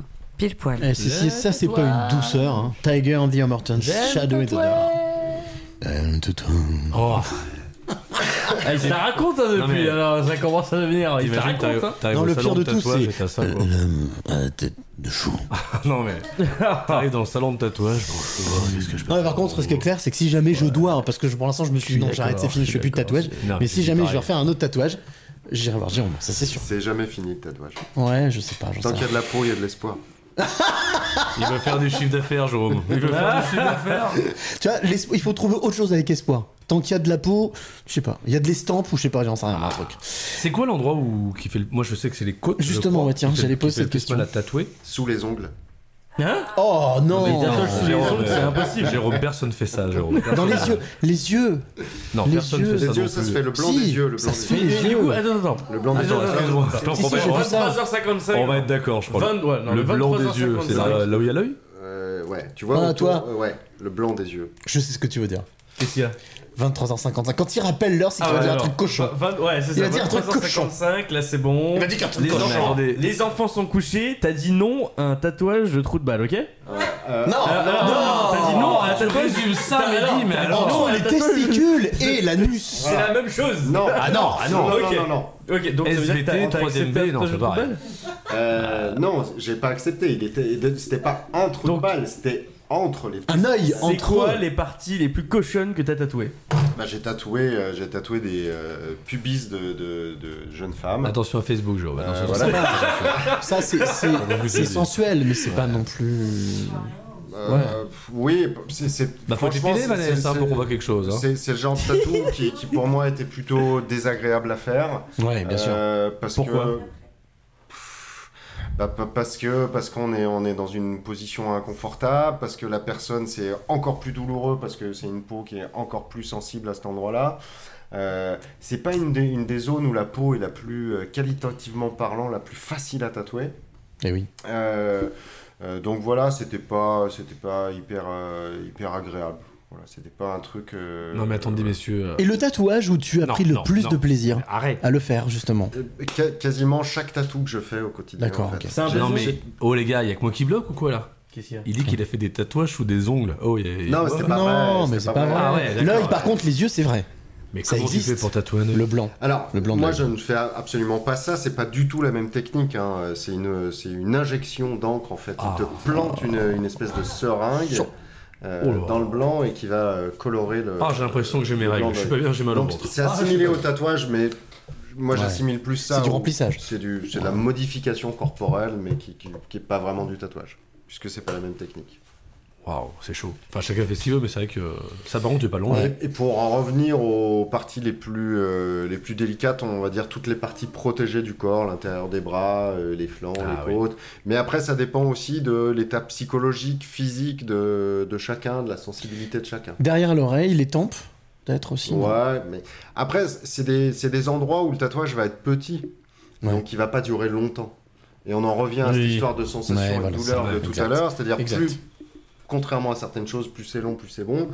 Là, on n'est pas sur ce délire-là. En fait, c'est le, c'est le, le- la répétition Exactement. qui fait que. Qui ouais, fait que dans le je temps. pense à, je pense à, à Seth Gecko, je sais pas si oui qui c'est. Oui, Ah, c'est Guico, bien sûr. Qui est, Darlou. Voilà, non mais lui il est tatoué de. Il était d'ailleurs à Lyon il y a pas Et très il a longtemps. un shop de tatou d'ailleurs. Ouais. Mais Il a des shops de Lui il est tatou. tatoué vraiment de partout, de chez partout. Mhm. C'est Guico, ouais. C'est incroyable. Je crois que Mehdi veut communiquer avec nous. C'est Non, quoi ouais.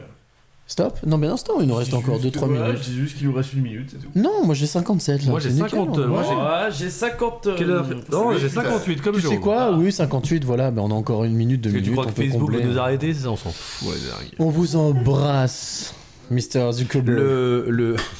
T'es fou, toi. Le... Tiens, on prend le tatouer, lui, tiens, on va tatouer. On lui dit de quoi Un grand F dans le dos Quand il part comme ça, c'est que c'est la fin de semaine, mec. Change pas. Pas. Tu dis oui, oui. euh, Je suis sûr euh, que si je lui dis avec ma voix, il dit oui. hein. Tu sais qu'il a dit qu'il nous restait deux minutes. hein. Oui, on a plus beaucoup de temps. Le... Et ça craque ce soir, c'est horrible. Le, le, le tatouage le plus romantique que t'aies fait? Ah. Mis à part le cœur rouge, bien sûr, que tu sais classique, est-ce qu'il y a quelque chose qui t'a. Une phrase, une citation, un, un symbole, un dessin que t'as tatoué, tu dis, t'as le mec quand même c'est cool, ou la fille c'est cool qu'elle ait choisi ça? Alors, pour le coup, je fais beaucoup de choses avec des cœurs rouges. Ok. Je suis très très fleur bleue, on dirait pas comme ça. Ouais, parce que, mec, franchement, tu m'impressionnes, hein. Ah non, en fait, la poésie et l'amour, c'est toute ma vie. incroyable. Mais baisez-vous, merde. Exactement.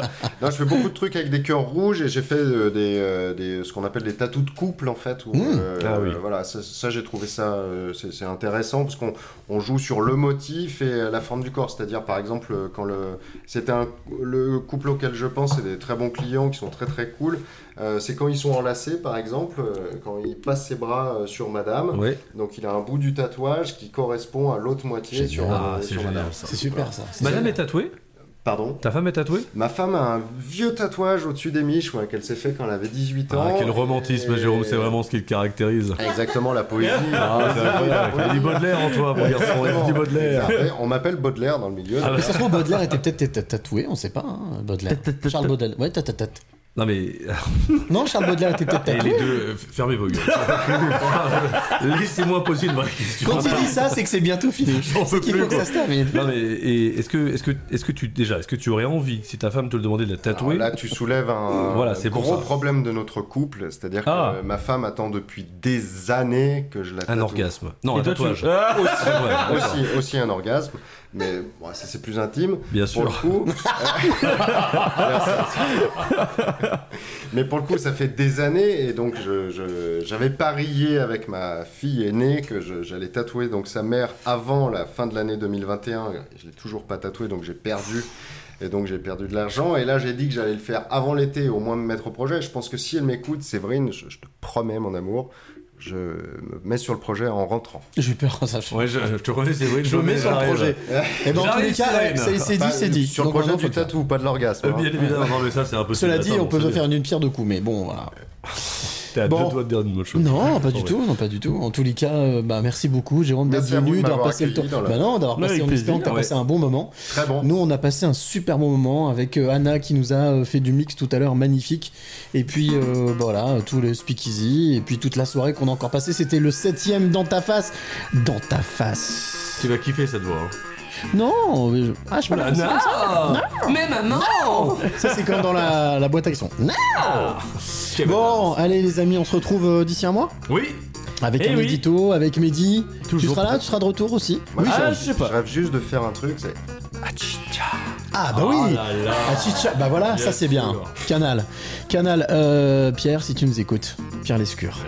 Eh Allez, on vous embrasse, on vous souhaite une euh, belle semaine, un bon mois. On se retrouve le 8 avril pour... Ce sera la huitième. J'adore ce chiffre. C'est mon chiffre. 8. On vous souhaite une très belle soirée. On était ensemble euh, dans ta face. On, nous, c'était le septième numéro. On se retrouve donc d'ici un mois pour le huitième. Et, puis, bah, voilà. bisous. Allez, faut y aller les gens là, il y en a qui travaillent demain. Allez, bisous, bonne nuit, bon week-end, bonne semaine, bon mois et rendez-vous le 8 avril. Ciao Bisous